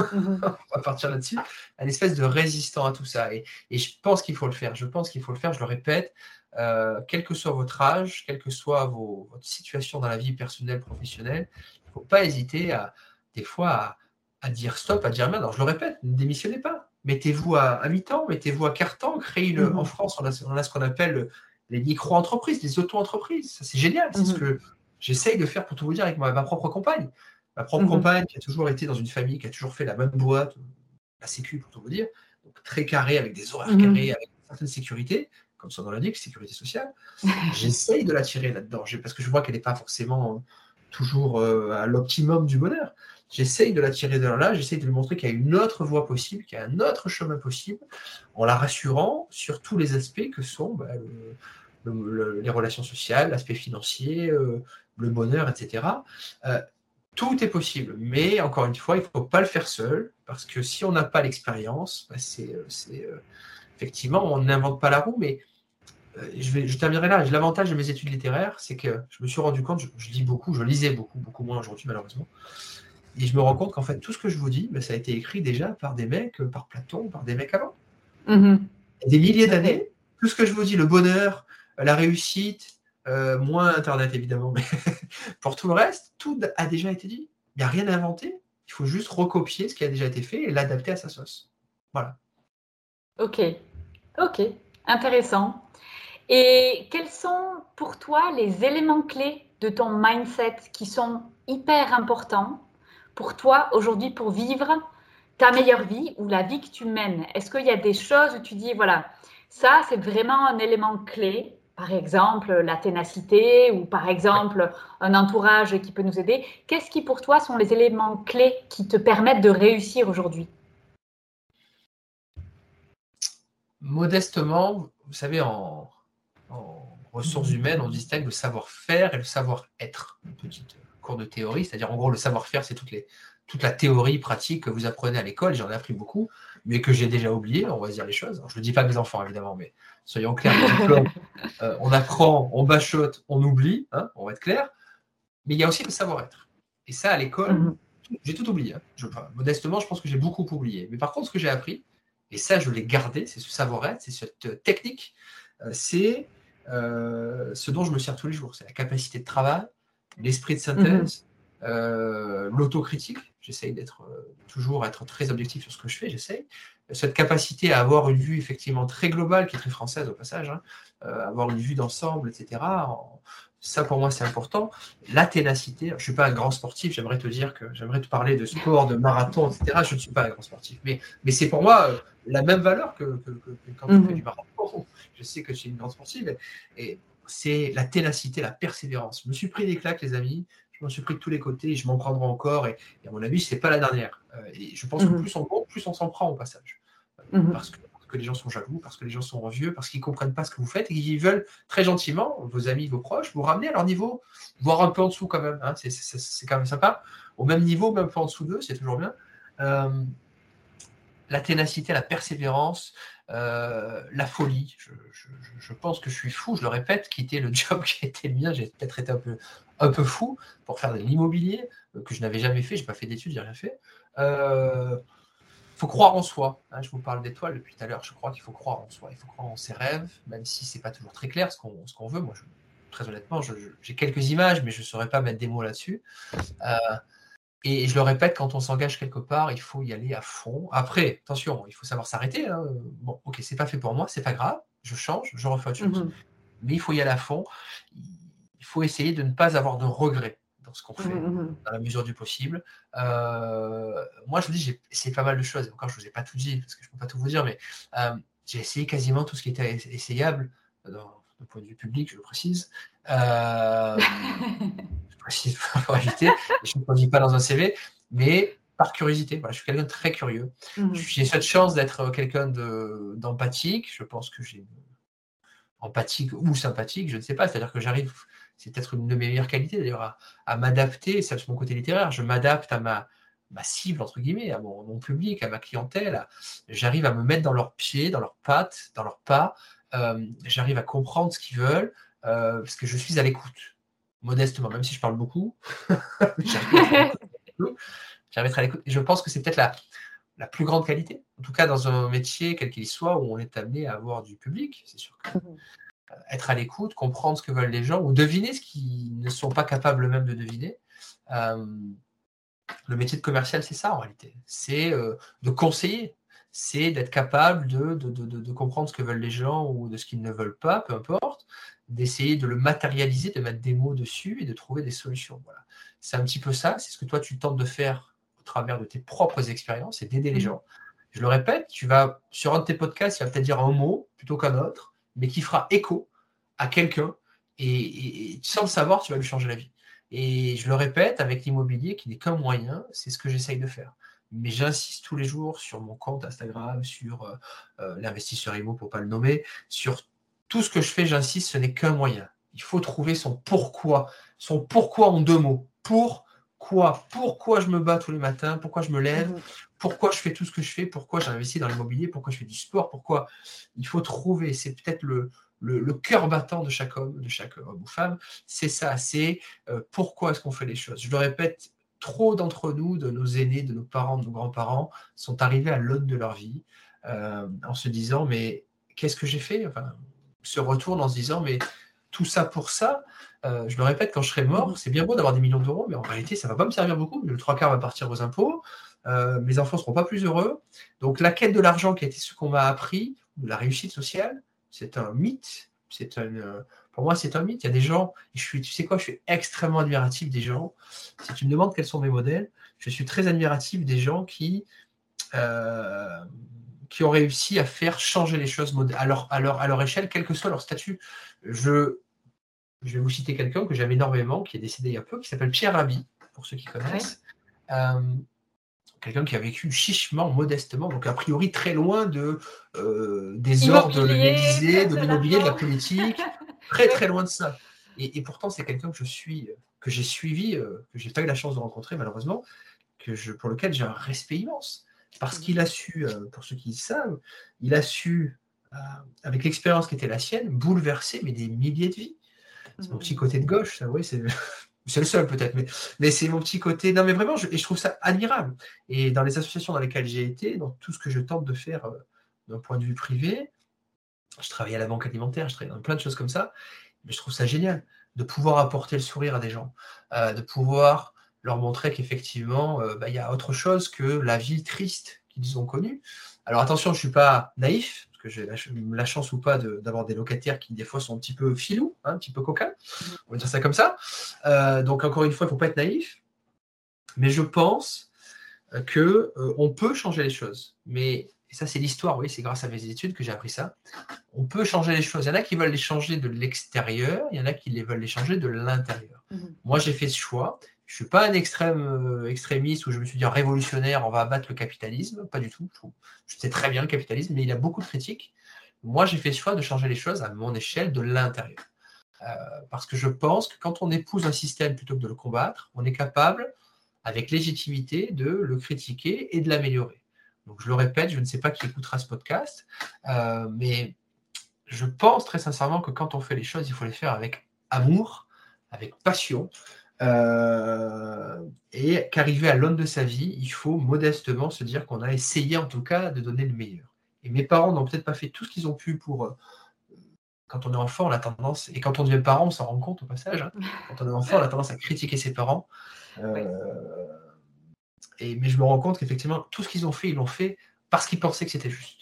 Et je les remercie parce qu'encore une fois, je le répète, quand ils se bossaient le dimanche, la nuit, quand ils faisaient des nuits blanches, quand voilà, quand les choses étaient difficiles, ils ont toujours fait en sorte qu'on ne s'en rende pas compte, mhm. qu'on essaye en tout cas d'aller au-delà. Et merci à eux, parce que je le répète, sans eux, je ne serais clairement pas, clairement pas, clairement pas où j'en suis aujourd'hui. Oui. Mais je pense que c'est très chouette. Tu reviens en fait au cœur des choses, qui est euh, où est-ce qu'on met de la valeur? Et l'argent est un moyen. Il faut avoir de l'argent pour être confortable. Hein. Euh, mais ce n'est qu'un moyen. Je pense que si on discute aujourd'hui avec la plupart des gens, on demande est-ce que vous gagnez assez d'argent aujourd'hui? Il euh, n'y a personne qui va dire ah ouais d'ailleurs j'en ai même un petit peu trop hein. là tu vois franchement je gagne un petit peu trop ma vie. Personne. Tout le monde tout le monde en manque. Mais on se pose rarement la question mais en fait tu veux faire quoi? Parce que tu manques pas d'argent. Tu manques. L'argent c'est une énergie qui va te permettre de faire des choses. Donc de, de qu'est-ce quelles sont ces choses dans ta vie dont tu manques? Parce que si on peut les identifier, à partir de là, on va pouvoir mettre une somme dessus et on va pouvoir travailler pour aller vers créer euh, cette valeur financière pour que tu puisses faire cette chose-là et être heureux. Donc c'est très important cette valeur et finalement, euh, pour toi, de ce que je comprends dans toute notre conversation, c'est la valeur, c'est l'échange humain, en fait. Créer cette valeur et rendre l'échange que tu peux avoir et faire euh, euh, créer du bonheur dans la vie de quelqu'un d'autre. Donc, je, je, confirme, et je te confirme, effectivement, tu l'as parfaitement synthétisé. il suffit de voir tous ces gens qui ont effectivement pas d'argent, mais qui sont très heureux. Et je les envie, je les jalouse peut-être. Il y a des gens qui, effectivement, à leur échelle, dans leur monde, euh, sont très heureux avec ce qu'ils ont. Et waouh, je suis mais, hyper admiratif. Je suis hyper admiratif de ces familles qui sont unies. Je suis hyper admiratif de ces gens qui, à leur échelle, je le répète, changent les choses. On parlait de Pierre mmh.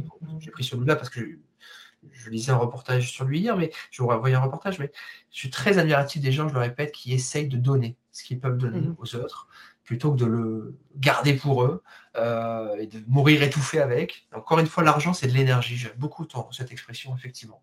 L'argent, c'est de l'énergie, c'est une convention sociale. Pour ceux qui, comme moi, s'intéressent beaucoup à la crypto, ça n'est rien d'autre qu'une convention sociale.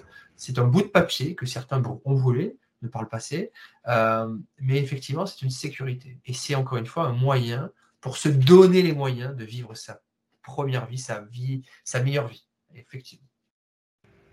Et tu as cité tout à l'heure Pierre Rabhi. Est-ce que tu avais d'autres personnes comme ça ou des, euh, des gens que tu admires et qui, tu vois, par exemple, quand tu as des moments euh, de challenge ou des moments où c'est plus difficile, tu vas te tourner vers ces gens-là pour euh, te donner un petit peu d'inspiration Parce que, bon, j'imagine qu'il y a plein de challenges dans ta vie, comme dans la vie de tout le monde. et est-ce que, tu vois, comment tu trouves dans ces moments-là l'énergie pour continuer d'avancer? Effectivement, c'est très. Euh, euh, défaut de ma personnalité, c'est que je suis très. Euh, comment dirais-je Étant. Ce que je me disais, je suis très à l'écoute. Donc, je suis une espèce de, d'éponge, de, passoire. Je mhm. donne un maximum, mais je reçois aussi beaucoup de stress, beaucoup de pression, mhm. beaucoup de nouvelles négatives. Et j'en ai tous les jours, tous les jours. je me lève des fois le matin en me disant, mais qu'est-ce qui va m'arriver? Effectivement, c'est le problème hein, quand on commence à avoir des responsabilités. et les enfants, c'est pareil, hein, même, principe c'est le défaut de ma personne. Je suis cap, malheureusement, je suis voilà, une espèce d'éponge et, et je capte aussi le bon ben, comme le mauvais. Donc effectivement, j'ai des fois besoin de me rebooster. Alors le plus dur, c'est de, de, le, de mettre le doigt dessus, c'est de mettre un nom dessus, d'être mmh. capable, et je travaille, de dire bon Jérémy, là tu es là tu n'es pas de mauvaise humeur, va pas te disputer avec madame parce que ça va impacter toute la toute ta journée, perso, mmh. pro. Euh, essaie de prendre sur toi. Je dis bien j'essaie d'essayer. À l'inverse, ce matin, euh, ce matin, parce que là il est, 11h, j'ai été voilà, extrêmement de, bonne humeur. On a mis de la musique, on a, on a, dansé au petit-déj avec les enfants. C'était exceptionnel. C'est des choses simples, mais j'étais content. Donc, comme j'étais content, je suis allé acheter un gâteau des rois qui ce soir.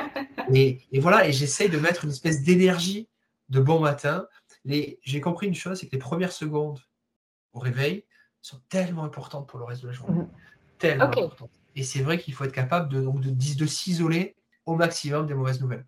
Moi, c'est vrai que je ne dors jamais avec mon portable euh, mhm. à côté du lit. Jamais. Ça, c'est un truc que je fais déjà pour des raisons de santé, mais pas que. Parce que jusqu'à présent, dans mon ancienne vie, des fois, je me levais la nuit parce que j'avais un Blackberry. Sur Blackberry, vous avez une espèce de petite lumière rouge. Euh, des fois la nuit, parce qu'en plus je travaillais en décalé, donc euh, des fois je reçu un mail à 4h du match, je répondais, enfin c'était ridicule, c'était même stupide parce que c'est là où on fait des erreurs d'ailleurs. Donc j'essaye de, m'isoler, j'essaye de faire en sorte de. Euh, grâce à madame, grâce à ma compagne, j'essaye à partir de 17h30 d'arrêter de bosser, ce qui est juste un luxe de dingue. Je vous le dis, c'est un luxe de dingue. Euh, j'ai cette chance d'amener tous les matins. Tous les matins, j'emmène mes enfants à l'école. Alors l'école mhm. est à côté. Tous les matins, j'emmène mes enfants à l'école. Mes parents n'ont jamais pu le faire. Et, ça, c'est un luxe de, malade. C'est un luxe de dingue. Euh, je, à partir de 17h30, quand ils rentrent, j'essaie de jouer avec eux. Alors, je dis bien j'essaie, ce que je fais des fois au téléphone, mais le week-end, j'essaye de ne pas bosser. Vous voyez, voilà des petits mhm. challenges que je me fixe à moi-même. Mais effectivement, quand je suis dans le, dans le spleen, euh, dans le down, j'essaie de. Mais j'arrive pas. Mais j'essaie de me d'arrêter de, travailler, de faire autre chose, de lire, de regarder la télé. De... J'aimerais te dire d'aller faire du sport. Il faudrait que je fasse davantage de sport. J'allais te dire ça. Va courir, c'est le meilleur, meilleur En fait, j'ai toujours beaucoup couru. Non, mais tu as raison, j'ai toujours beaucoup couru quand j'étais plus jeune. Euh, parce que c'était facile, je vais être clair. Hein. J'ai jamais été un grand sportif, donc courir c'est basique, c'est simple. En plus, je pouvais écouter un podcast ou autre. Euh, bien sûr, ceux de famille, ça va sans dire. Euh, évidemment. Les meilleurs pour aller courir. Les meilleurs pour aller courir, ça n'existait pas il y a 20 ans. Euh, mais peu importe, non, non. Et je regrette de ne pas me donner ce temps-là parce que c'est, d'un point de vue santé, d'un point de vue physique, d'un point de vue métaphysique, l'occasion de se retrouver avec soi-même. Et en ce moment, je fais quelques nuits blanches, je vous avoue, mais en réalité, c'est top. Bon, c'est pas top parce que je suis crevé, mais c'est top parce qu'en réalité, c'est le seul moment où je ne travaille pas. Et, où je peux poser mon esprit, poser mon cerveau et réfléchir à, des tas de sujets auxquels, euh, auxquels je n'avais pas forcément pensé. Euh, il est très important de prendre le temps de laisser respirer son corps, son cerveau, ce que je ne fais pas assez, pour bah, donner de la perspective aux choses. Mhm. Et effectivement, essayer d'arrêter une espèce de vision. Je suis quelqu'un qui est tout le temps la tête dans le guidon. Mhm. Et un très bon copain à moi me disait que je travaille dans le business, mais pas sur le, ah, business. Sur le business. Et j'adore cette phrase. Elle est très simple, je ne la connaissais mhm. pas, mais c'est waouh, ça m'a fait une espèce de waouh. Il a tellement raison, tellement, tellement raison. Euh, il faut être capable de se donner à soi-même des temps de pause. Je lisais que Bill Gates, bon, un mec qui a globalement réussi, euh, le couper, je crois que c'est 15 jours par an ou par mois, je ne sais plus. 15 jours par mois, il allait s'isoler, bon, sans sa famille, sans rien, quelque part, sans téléphone, sans rien, et c'était son temps d'inspiration. Il fallait surtout pas le déranger il partait quelque part, personne ne l'emmerdait pendant 15 jours par an. Et c'était un temps où il dit, certains mois, il va faire juste pas ce qu'il fait, et c'est un temps où il se retrouve avec lui-même. Et c'est tellement important. C'est pour ça que je crois beaucoup à la spiritualité, à la religion, à, à, tout ce qui permet effectivement de s'élever des considérations purement matérialistes, des problématiques de Covid, des problématiques de politique, des problématiques qui sont pour moi des problématiques vraiment euh, bas niveau, qu'on soit, qu'on soit très clair. Alors encore une fois, j'en suis convaincu que c'est plus simple quand on a de l'argent, qu'on se dise les choses, de mmh commencer à penser spiritualité, parce que c'est clair que les gens qui malheureusement n'ont pas de quoi de vivre, je comprends qu'ils n'aient pas le temps de ça, et mmh c'est un luxe qu'on peut nous se permettre, enfin, pour lequel on a travaillé encore une fois, mais quand on a atteint, c'est la pyramide de Maslow, quand on a atteint ce genre de, de besoin de base, hein, le dernier besoin de la pyramide de Maslow, pour ceux qui connaissent, c'est ça, c'est l'espèce de reconnaissance, l'espèce de spiritualité. Mmh c'est un objectif, c'est clairement un objectif. Euh, et je le répète, c'est pas de gagner plus d'argent, c'est pas d'être, d'avoir plus d'immeubles, d'avoir plus de, voitures, d'avoir plus de maisons, mais c'est d'avoir, ouais, d'être en conformité avec un soi-même qui, on le répète, est fluctuant, un soi-même qui n'est pas très précis parce que ça évolue au fil des rencontres, etc. Et effectivement, les, gens inspirants sont pour moi une source, c'était ta question, sont une source de, magnifique. Je, je parlais de Pierre je pense à Simone Veil, alors que j'ai pareil, que j'ai pas eu la chance de connaître. Je passé pas très loin, mais c'est une dame quand on écoute, quand on voit sa vie. J'ai 40 mhm. ans, donc j'ai forcément des références un peu plus âgées. Euh, mais, mais, mais, c'est une dame admirable. Enfin, on peut être qu'admiratif de ces gens-là. Des gens qui ont réussi à la force du poignet à, waouh, à sortir de leur, de leur case, à sortir de leur truc. Mais je dis, mais c'est exceptionnel. Enfin, moi, je suis exceptionnel. J'adore l'histoire. J'ai toujours aimé l'histoire. Je voulais être prof d'histoire à un moment donné. Et comme j'aime l'histoire, j'ai eu cette chance de de, de, voir la vie des grands hommes, comme on dit, et de voir des gens qui, euh, partis de rien, Napoléon, sont allés très loin. Et je mmh. me permettrai une citation. Napoléon disait euh, On ne va jamais aussi loin que lorsqu'on ne sait pas où on va. Ok. Mais son histoire l'a magnifiquement prouvé. Alors, c'était bien à l'extrême, j'ai pas cette prétention-là. Mais je suis convaincu, c'est pour ça que je vous parle d'étoiles depuis tout à l'heure. Euh, je suis convaincu que quand on croit fortement à ce qu'on fait et qu'on est ouvert aux chakras, aux énergies, aux opportunités, quelles qu'elles soient, qu'on peut euh, euh, attirer la réussite à soi. Depuis que je suis entrepreneur, ce qui est juste magnifique, c'est qu'aujourd'hui je fais de l'immobilier. Demain, je ferai peut-être, peut-être que je vais créer une boîte pour faire des ménages. Peut-être que je vais créer une boîte pour des milieux que je ne connais pas, mais le fait d'être sorti de ma boîte, thinking out of the box. Euh, Airbus, c'est un de ces trucs. Euh, c'était le mantra chez Airbus, c'était euh, réfléchir en dehors de, de, box, la boîte. Ce qui n'était pas vrai du tout. Hein, c'était un pipeau de communication. Mais, maintenant que j'y suis, maintenant que suis pour, une, pour, une, boîte qui, je pense, est très formatée, justement, c'est assez. C'est formaté à mort. Boîte française, euh, ingénieur, ils ont. C'est pas une boîte privée, c'est une boîte publique. en tout cas pour la partie française, qu'on soit très clair, qui ne vit que par l'État, etc. Alors, il y a beaucoup de com, mais dans les faits, c'était hyper formaté. Et je le répète, moi, il m'arrivait des fois d'arriver à. Alors, ça, c'était une blessure personnelle. Il m'arrivait des fois d'arriver à 9h le matin. Euh, mon boss en anglais qui me disait euh, Good afternoon, bon, après-midi, bonjour, bon après-midi, avec beaucoup de sarcasme, beaucoup d'ironie. Quand je partais des fois à 17-18 h parce que j'habitais loin, en fait, ce qui me faisait arriver à 20 h chez moi, hein, mais euh, les gens me disaient Ah, tu prends ta journée. Enfin, ça, je pense qu'on a tous connu. C'est des choses horribles, horribles, que eux-mêmes ont dû connaître, que eux-mêmes ont dû détester et qu'ils répètent. Euh, par schéma, par euh, euh, voilà, et, je ne veux pas de ça, mais tu sais quoi, qu'ils restent là où ils sont. Et régulièrement, moi, sur mes stories Instagram, je le mets maintenant sur LinkedIn, ben, régulièrement, je leur envoie des petits coucous, avec pas que des coucous d'ailleurs, en leur disant, mais restez où vous êtes, les copains. C'est lundi matin, c'est la rentrée, vous faites vos réunions, mais magnifique, éclatez-vous, éclatez-vous. Moi, aujourd'hui, je suis passé à autre chose. Donc, je le répète, quand on est entrepreneur, on rencontre des gens formidables. Et ça, je ne le connaissais pas. Et ben, toi, euh, des gens qui vous ouvrent à des milliards de, nouveaux horizons. Je découvre tous les jours. tu disais, quand j'ai créé ma boîte, ben, je suis allé euh, sans aucune euh, compétence particulière, sans idée précise de ce que je voulais faire. J'improvise au fur et à mesure. Ce qui est bien et pas bien. Je découvre des nouveaux outils. Je découvre Skype. Skype, je connaissais quand même. je ne suis pas si mieux que ça. je découvre des outils qui n'existaient pas, qui sont juste exceptionnels et, qui permettent de changer les choses. Et, je le répète, pour ceux qui d'entre vous qui nous écoutez, qui souhaitaient, je ne sais pas, changer les choses, changer quelque chose dans votre vie, mais putain, mhm. excusez-moi le gros mot, mais faites-le. Vous ne posez pas la mhm. question, faites-le. Euh, faites-le d'abord, ok, réfléchissez un peu, mais vous réfléchirez sur le tas. Le, euh, hein, euh, c'est quoi? C'était Michael Jordan qui a raté des centaines de les citations qu'on connaît, qui a raté des centaines de, tirs avant de réussir. tous les mecs qui ont créé leur boîte, les Elon Musk, qui se sont plantés avant d'y arriver. Ne mhm. croyez pas, je vous le répète, ne croyez pas que vous allez réussir du premier coup. C'est pas vrai, c'est du pipeau. Et à l'inverse, parce que c'est pas parce que vous avez échoué qu'il faut s'arrêter là. Je le répète, il faut être capable de, voir pourquoi ça, ça, a merdé. Il faut être capable, de, bien sûr, de changer les choses. C'est ce que dans les grosses boîtes, typiquement, on nous apprend, et ça, c'est top. Mhm. À faire des, euh, des feedbacks, hein, à faire des espèces de, On avait des actions, je ne sais plus comment appeler ça chez, Airbus, mais où on analysait ce qui avait merdé et on, et on améliorait les process. Alors, c'était un petit peu empoulé, euh, trop carré, mais, mais c'était mhm. génial. Et il faut le faire régulièrement. Et encore une fois, le fait de passer par des gens extérieurs, des coachs, des mentors, peu importe, euh, qui ne sont pas forcément dans le guidon, qui ne sont pas dans le quotidien, c'est exceptionnel parce que des fois, ils vous disent Mais Jérémy, pourquoi tu fais pas ça comme ça? C'est tellement plus simple. Ah ouais, c'est vrai. Et, je le répète, il faut s'ouvrir au monde, il faut s'ouvrir aux mhm. opportunités, s'ouvrir à la rencontre, de préférence avec des gens qui ne pensent pas comme vous. Euh, mhm. L'entropie, c'est bien, mais je le répète, quand on fait des grandes écoles, quand on fait des grandes études, quand on fait des boîtes, vous avez des gens qui sont, vous avez des gens qui sont comme vous, donc qui vous, qui vous confortent dans vos horizons.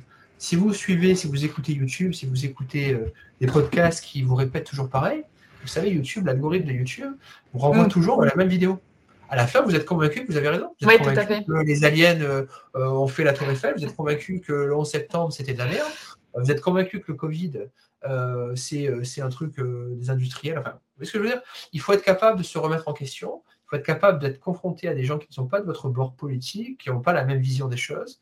Parce qu'à la fin des fins, ça vous permet de relativiser et des fois de vous dépasser.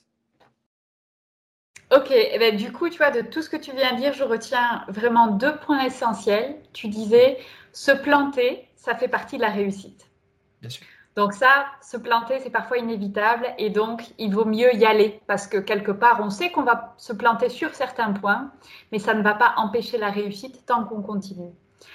Et, le deuxième point, c'est euh, l'action, l'action en premier. Clairement. Et, quelque part, c'est pas grave si on connaît pas exactement où est-ce qu'on veut aller ou comment le faire. Il faut faire le premier pas. Et en fait, ce premier pas, on va apprendre des choses et ça va nous amener vers le deuxième, et puis vers le troisième, le quatrième. Et comme ça, on va pouvoir construire en fait une vie qui nous convient. À la base de l'action, il y a ce qu'on appelle l'émotion, e-motion. Ça, j'ai compris ça il n'y a pas si longtemps. E-motion, l'émotion. Et emotion, pour ceux qui nous écoutent, motion, c'est le mouvement, l'action. Mm. Donc c'est l'émotion, le sentiment, l'envie de quelque chose qui est à la base de l'action. Et une fois effectivement qu'on a fait le premier pas, euh, en général, on en fait un suivant. Et je vais vous dire, plus vous vous lâchez des bras, plus vous vous lâchez, plus vous êtes obligé, dans la précipitation, de faire un pas, deux pas, trois pas, quatre pas, et vous apprenez à courir en courant. Vous apprenez à faire du cheval, pour ceux qui, hein, je sais que Fanny, ça te parle, en Et, on apprend à faire du vélo le jour où, bah, le jour où on n'a plus les deux roues, le jour où on n'a plus les quatre roues, pardon, deux roues c'est compliqué, le jour où on n'a plus les quatre roues, on apprend. Et c'est exactement ça la vie. On, il, faut, il faut tenter les choses. Et si on ne les tente pas, je me répète, l'amour ne frappe pas à votre porte si vous ne l'attendez pas. Il faut provoquer la réussite, il faut provoquer les choses de manière réfléchie, encore une fois. Euh, et surtout, il faut oser, oser changer de vie, oser sortir du, cadre dans lequel on vous a mis, osez vous donner les moyens d'être heureux. Même si vous ne savez pas ce que ça veut dire, même si vous n'avez pas identifié les mots. Tous les coachs vous parlent de, d'identifier d'un plan précis, d'une carte. Je le répète, d'avoir, de savoir où va le bateau. il est clair que si on ne sait pas où va le bateau, vous tournez en rond. Mais encore une fois, je le répète, je ne sais pas où va mon bateau. Mais vous savez quoi? Il y va à fond. Il y va à fond, soufflé par le vent ou soufflé par ce que vous voulez, par le moteur, par mon moteur, il y va. Alors, je vais peut-être me prendre un ou deux, un murs, c'est fort possible, euh, mais il y va. Encore une fois, sans regret. Et, c'est là où l'immobilier, pardon, je reviens sur, là je parle un peu de ma sauce personnelle, et c'est là où l'immobilier est intéressant. C'est là où le fait d'avoir des rentes, quelles qu'elles soient, de la bourse, de la crypto, de, l'immobilier, est intéressant. Parce que je le répète, c'est beaucoup plus simple de se lâcher des deux mains euh, quand on a un peu d'argent de côté. Mm-hmm. C'est clair, c'est clair. Les gens qui ne savent pas de quoi demain sera fait, je comprends qu'ils ont d'autres chats que ça. Mais quand on a un peu d'argent, plutôt que de le dépenser en futilité, euh, encore une fois, on n'a pas les mêmes définitions de la futilité, mais plutôt que de les dépenser dans des vacances, dans un club ou autre, ce qui est génial au passage, hein, j'adore, hein, euh, pourquoi effectivement ne pas essayer de se créer de la rente pour se permettre de se créer des filets de sécurité? Mhm. L'immobilier, encore une fois, vous n'êtes pas obligé d'aimer. Hein. J'en connais plein qui n'aiment pas ça et qui me disent Jérémy, on n'aime pas ça, on veut juste gagner de l'argent. Voilà, c'est clair. Ouais. on fait confiance, tu te débrouilles. Très bien. Il y en a qui n'ont pas fait de formation, il y en a qui ne veulent pas en faire, ça les. Et, c'est très bien comme ça, mais il faut juste que ce soit clair. Et, et, dans ces cas-là, on crée des rentes qui permettent de se lâcher. Je le répète, on ne se lâche pas sans avoir un minimum de sécurité, un minimum de filet de sécurité. Donc, c'était une de tes questions tout à l'heure. Mhm. Est-ce que quand je me suis lâché, j'avais un peu d'argent de côté? Oui, alors en réalité, j'en vivais pas. Parce que moi, j'ai un gros souci, c'est que je suis un investisseur invétéré. Euh, j'investis toujours, toujours, toujours. Donc, en fait, tout ce que je gagne, je le réinvestis ça, c'est un peu le défaut de ma personnalité. toujours dans l'action. toujours dans l'action. Je grossis, je grossis, je grossis. Alors, vous n'avez pas la vidéo, mais j'ai bien grossi, je vous confirme. Euh, ce qui fait que je suis, je me remets en danger tout le temps, en fait. Euh, mm. Alors, c'est pas bien, parce que là, par contre, ça, c'est le point négatif de ma personne. Il faut que mes proches me disent d'arrêter de le faire. Mais bon, c'est un autre sujet. Mais effectivement, il faut mettre, se faire les choses avec tempérance. Il faut faire les choses avec, bien sûr, quelques limites, euh, mais il faut les faire. Et même si on se plante, c'est pas grave. Il faut se bouger les fesses. C'est le plus important. Et ça, c'est merci maman de me l'avoir appris. Il faut se bouger les fesses. Ok. Jérémy, est-ce que aujourd'hui tu peux dire que tu vis ta meilleure vie? Oui. Oui, non, franchement, oui. Franchement, non, mais très honnêtement, très honnêtement, oui.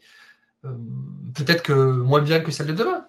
Mais franchement, je m'éclate. Je fais les choses avec passion, je fais les choses avec plaisir. Euh, je gagne très bien ma vie au passage, ce qui facilite les choses. J'ai cette chance folle, je te le dis, d'avoir recruté du monde, d'avoir euh, modestement aidé des gens à changer de vie. Et ça, c'est un kiff, c'est un kiff de dingue. Euh, on vient de, j'ai deux personnes là qui ont 58, 58 ans chacun, qui viennent d'acheter un immeuble. 58 ans. Monsieur est gendarme, madame est infirmière, ils se reconnaîtront peut-être. Mais je suis donc, c'est des gens qui ont consacré leur vie aux autres. Mmh, mmh, mmh. Vraiment, qui se sont sacrifiés pour les autres. Et, et parce que littéralement, ils ont fait des métiers pour du service public, pour aider les autres. ils se sont rendus compte à l'aune de leur vie, je ne sais bien sûr pas s'ils m'écoutent, ils se sont rendus compte qu'effectivement, en plus, monsieur, il vivait dans une caserne en gendarmerie, donc ils n'ont jamais pris le temps de penser à eux. Ils ont pensé à leurs enfants, ils ont pensé à leurs clients, entre guillemets, mais ils n'ont jamais pris le temps de penser à eux. Ils se rendent compte euh, que voilà, à 58 ans, ils ont peu d'argent de côté, mais pas énormément non plus ils se disent mais qu'est-ce qu'on va faire de notre vie? Euh, Comment on va vivre? Et, je me dis, mais pour des gens pareils qui ont donné, qui se sont donnés corps et âme, mais je me dis, mais il faut les aider aussi. Et, je peux, pour être transparent avec toi, et tu me connais Fanny, tu sais que je ne compte pas mes, heures. Je peux te dire qu'aujourd'hui, je... donc ils viennent d'acheter un immeuble à 500 km de chez eux, qu'ils n'ont jamais vu. Mhm. Ils m'ont fait pleinement confiance. Et, comme ils m'ont fait pleinement confiance, ben, je me donne à 1000% pour eux. Parce qu'ils m'ont fait confiance. Et j'en fais bien plus entre toi et moi que ce que mon contrat indique. Mmh, mmh, mmh. C'est moi qui gère leur immeuble alors que c'est pas moi de le faire. Euh, mais peu importe, je le fais avec grand plaisir. Parce que ces gens-là ont donné, à mon tour de leur donner. Euh, c'est une espèce de, de, de, cycle de la vie. Euh, et je pense très honnêtement qu'en donnant aux autres, on reçoit mais tellement plus, tellement plus. C'est hyper bouddhiste ce que je dis, je crois que je vais me mettre au bouddhisme. Mais, mais c'est mais, mais une philosophie, la philosophie du don, la philosophie du partage, la philosophie de l'entre-soi, au-delà de l'aspect, j'insiste, euh, qui fait bien sur, euh, sur un CV ou qui rassure euh, son ego, je trouve que ça amène énormément. Et je le répète, dans le salariat, dans le privé, ça n'était pas possible parce que c'était la course, la course, la concurrence. Mmh. les grandes écoles, c'est la concurrence. j'étais pas mauvais à ça. Franchement, j'étais pas mauvais au jeu du, celui qui fera le, le plus sympathique, qui fera le premier de la classe. J'étais pas mauvais Mais je suis arrivé à 30 ans en me disant j'en ai marre de faire de, de la lèche à mon boss. J'en ai marre de. Voilà, j'étais plutôt devenu le bouffon. je disais les choses avec humour, donc ça passait, mais je disais quand même les choses. Et mmh. fois, ça passait pas. Mais je me suis rendu, voilà, je me suis rendu compte que j'avais une grande gueule et que j'avais envie de dire les choses. Et que j'en avais marre d'être empoulé, j'en avais marre de venir avec mon costume, de pas. Je me rappelle quand j'étais pas rasé, on faisait des remarques. Euh, quand j'avais pas la cravate de telle couleur, on faisait des remarques. C'était épuisant épuisant, mmh. épuisant, euh, pour des gens qui, je le répète, étaient tous divorcés, qui n'étaient pas forcément heureux dans leur vie, qui faisaient tous les week-ends les mêmes choses parce qu'ils n'avaient rien à faire, et, qui n'avaient d'autre objectif dans le privé que de faire des miles.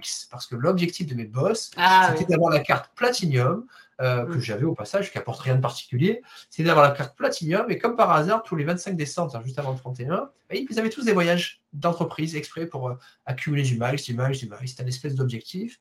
Euh, que j'ai moi-même poursuivi, c'est un truc ridicule, où moi-même je me dis je vais aller dans tel hôtel qui va rapporter plus de miles, je vais bouffer dans tel resto qui va rapporter plus de miles. Euh, en anglais, on dirait what the fuck? Ça sert à quoi? Franchement, les miles, je les ai perdus, on s'en fout aujourd'hui. Qu'est-ce qu'on s'en fout des miles, sincèrement? C'est un bel objet doré qu'on t'agite comme ça devant les yeux. Et je, je pense que si on croit que c'est pour nous, bah, il faut y aller, il faut le tester. Euh, je suis aussi dans le cas où j'ai voyagé énormément, je suis allée dans les plus grands hôtels. Aujourd'hui, je n'aspire qu'à une chose, c'est de ne plus voyager et de ne pas aller dans des hôtels froids et voilà, bon, oui, c'est le prestige, mais en réalité, voilà, en tout cas, moi, c'est pas mes valeurs. Il y a des personnes, c'est peut-être leur kiff, et tant mieux si c'est ça, il faut y aller, mais voilà, je pense que au plus on avance en âge aussi, au plus on a besoin de se retrouver autour de certaines valeurs qui sont finalement toutes ces choses sont très extérieures et très superficielles, mais en soi, c'est pas ça qui nous apporte du bonheur dans notre vie de tous les jours. Non, mais là où tu as mille fois raison, des gens qui nous écoutent pourraient se dire, ok, bah, passons directement à la phase bonheur sans passer par la phase superficielle, évidemment. Sauf que je le répète, nous ne serions pas, et je on a un peu le même parcours, Fanny, toi et moi.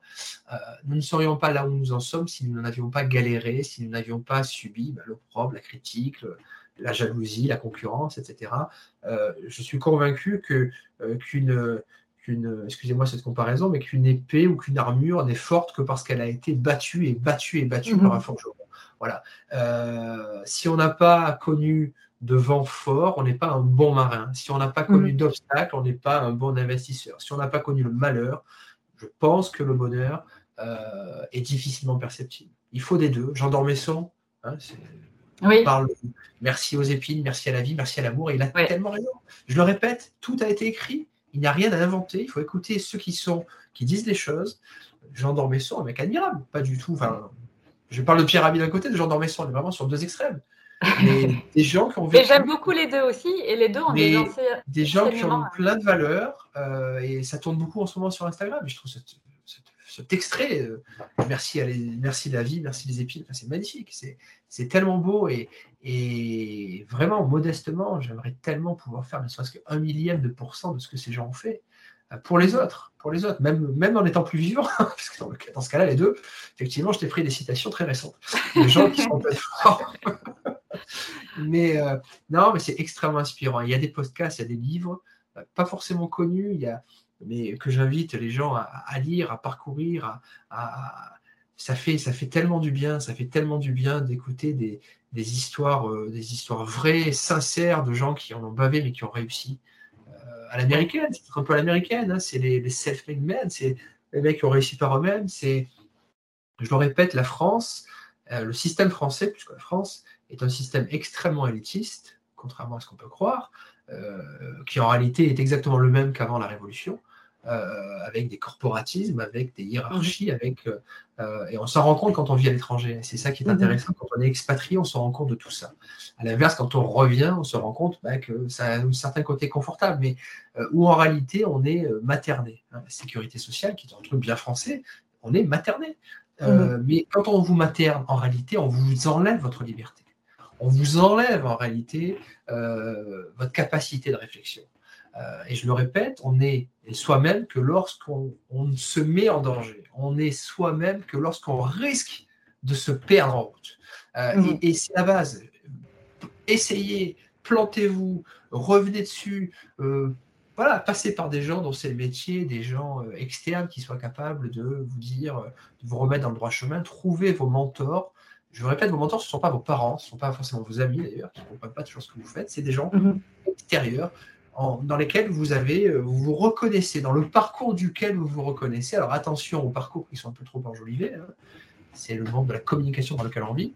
Mais je, le répète, il y a des gens qui ont eu la même vie que moi, qui ont investi comme moi, mais qui, moi, ne m'inspirent pas. Il y a des gens qui, euh, à l'inverse, m'inspirent davantage. Ils ont eu la même vie, mhm. les mêmes choses, mais euh, ils l'ont vécu d'une manière totalement différente. Et ça, c'est le meilleur conseil que je puisse vous donner, c'est ça. C'est de vous ouvrir à de vous ouvrir à l'extérieur et de trouver effectivement votre chemin au milieu de toutes ces sollicitations. Ok. Donc, Jérémy, j'ai une dernière question pour toi. Oui.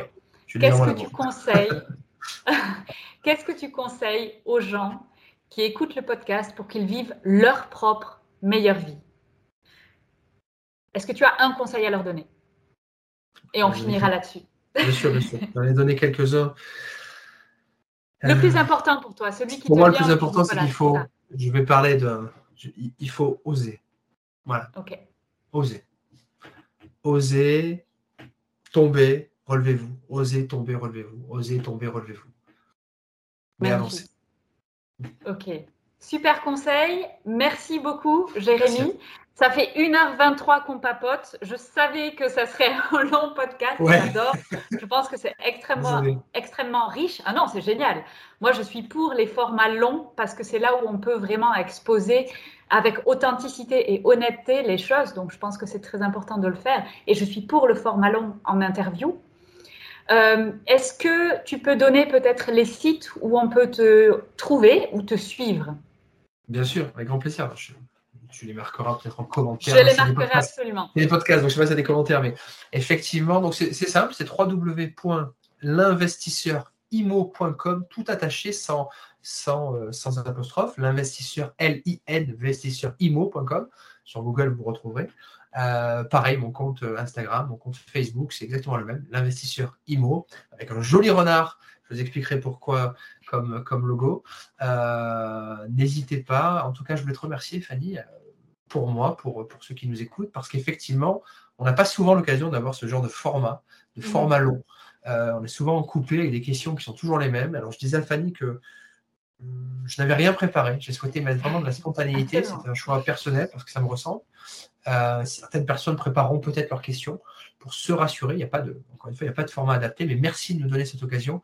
Et, merci de t'être euh, toi-même prêté à ce jeu et d'être sorti de ton carcan à toi, de ta prison très dorée, parce qu'on se connaît encore une fois, euh, parce que je suis convaincu qu'avec ta vivacité, avec ta force, avec, ta, avec ton énergie, tu vas apporter tellement aux autres. Et ça, c'est juste magnifique. Super, merci, beaucoup Jérémy. Un merci encore. Et euh, du coup, voilà, vous avez les sites internet et si vous avez des questions, surtout n'hésitez pas. On y répondra hein, euh, si jamais il y avait euh, des questions spécifiques. Et merci à tous et n'oubliez pas de vivre votre meilleure vie.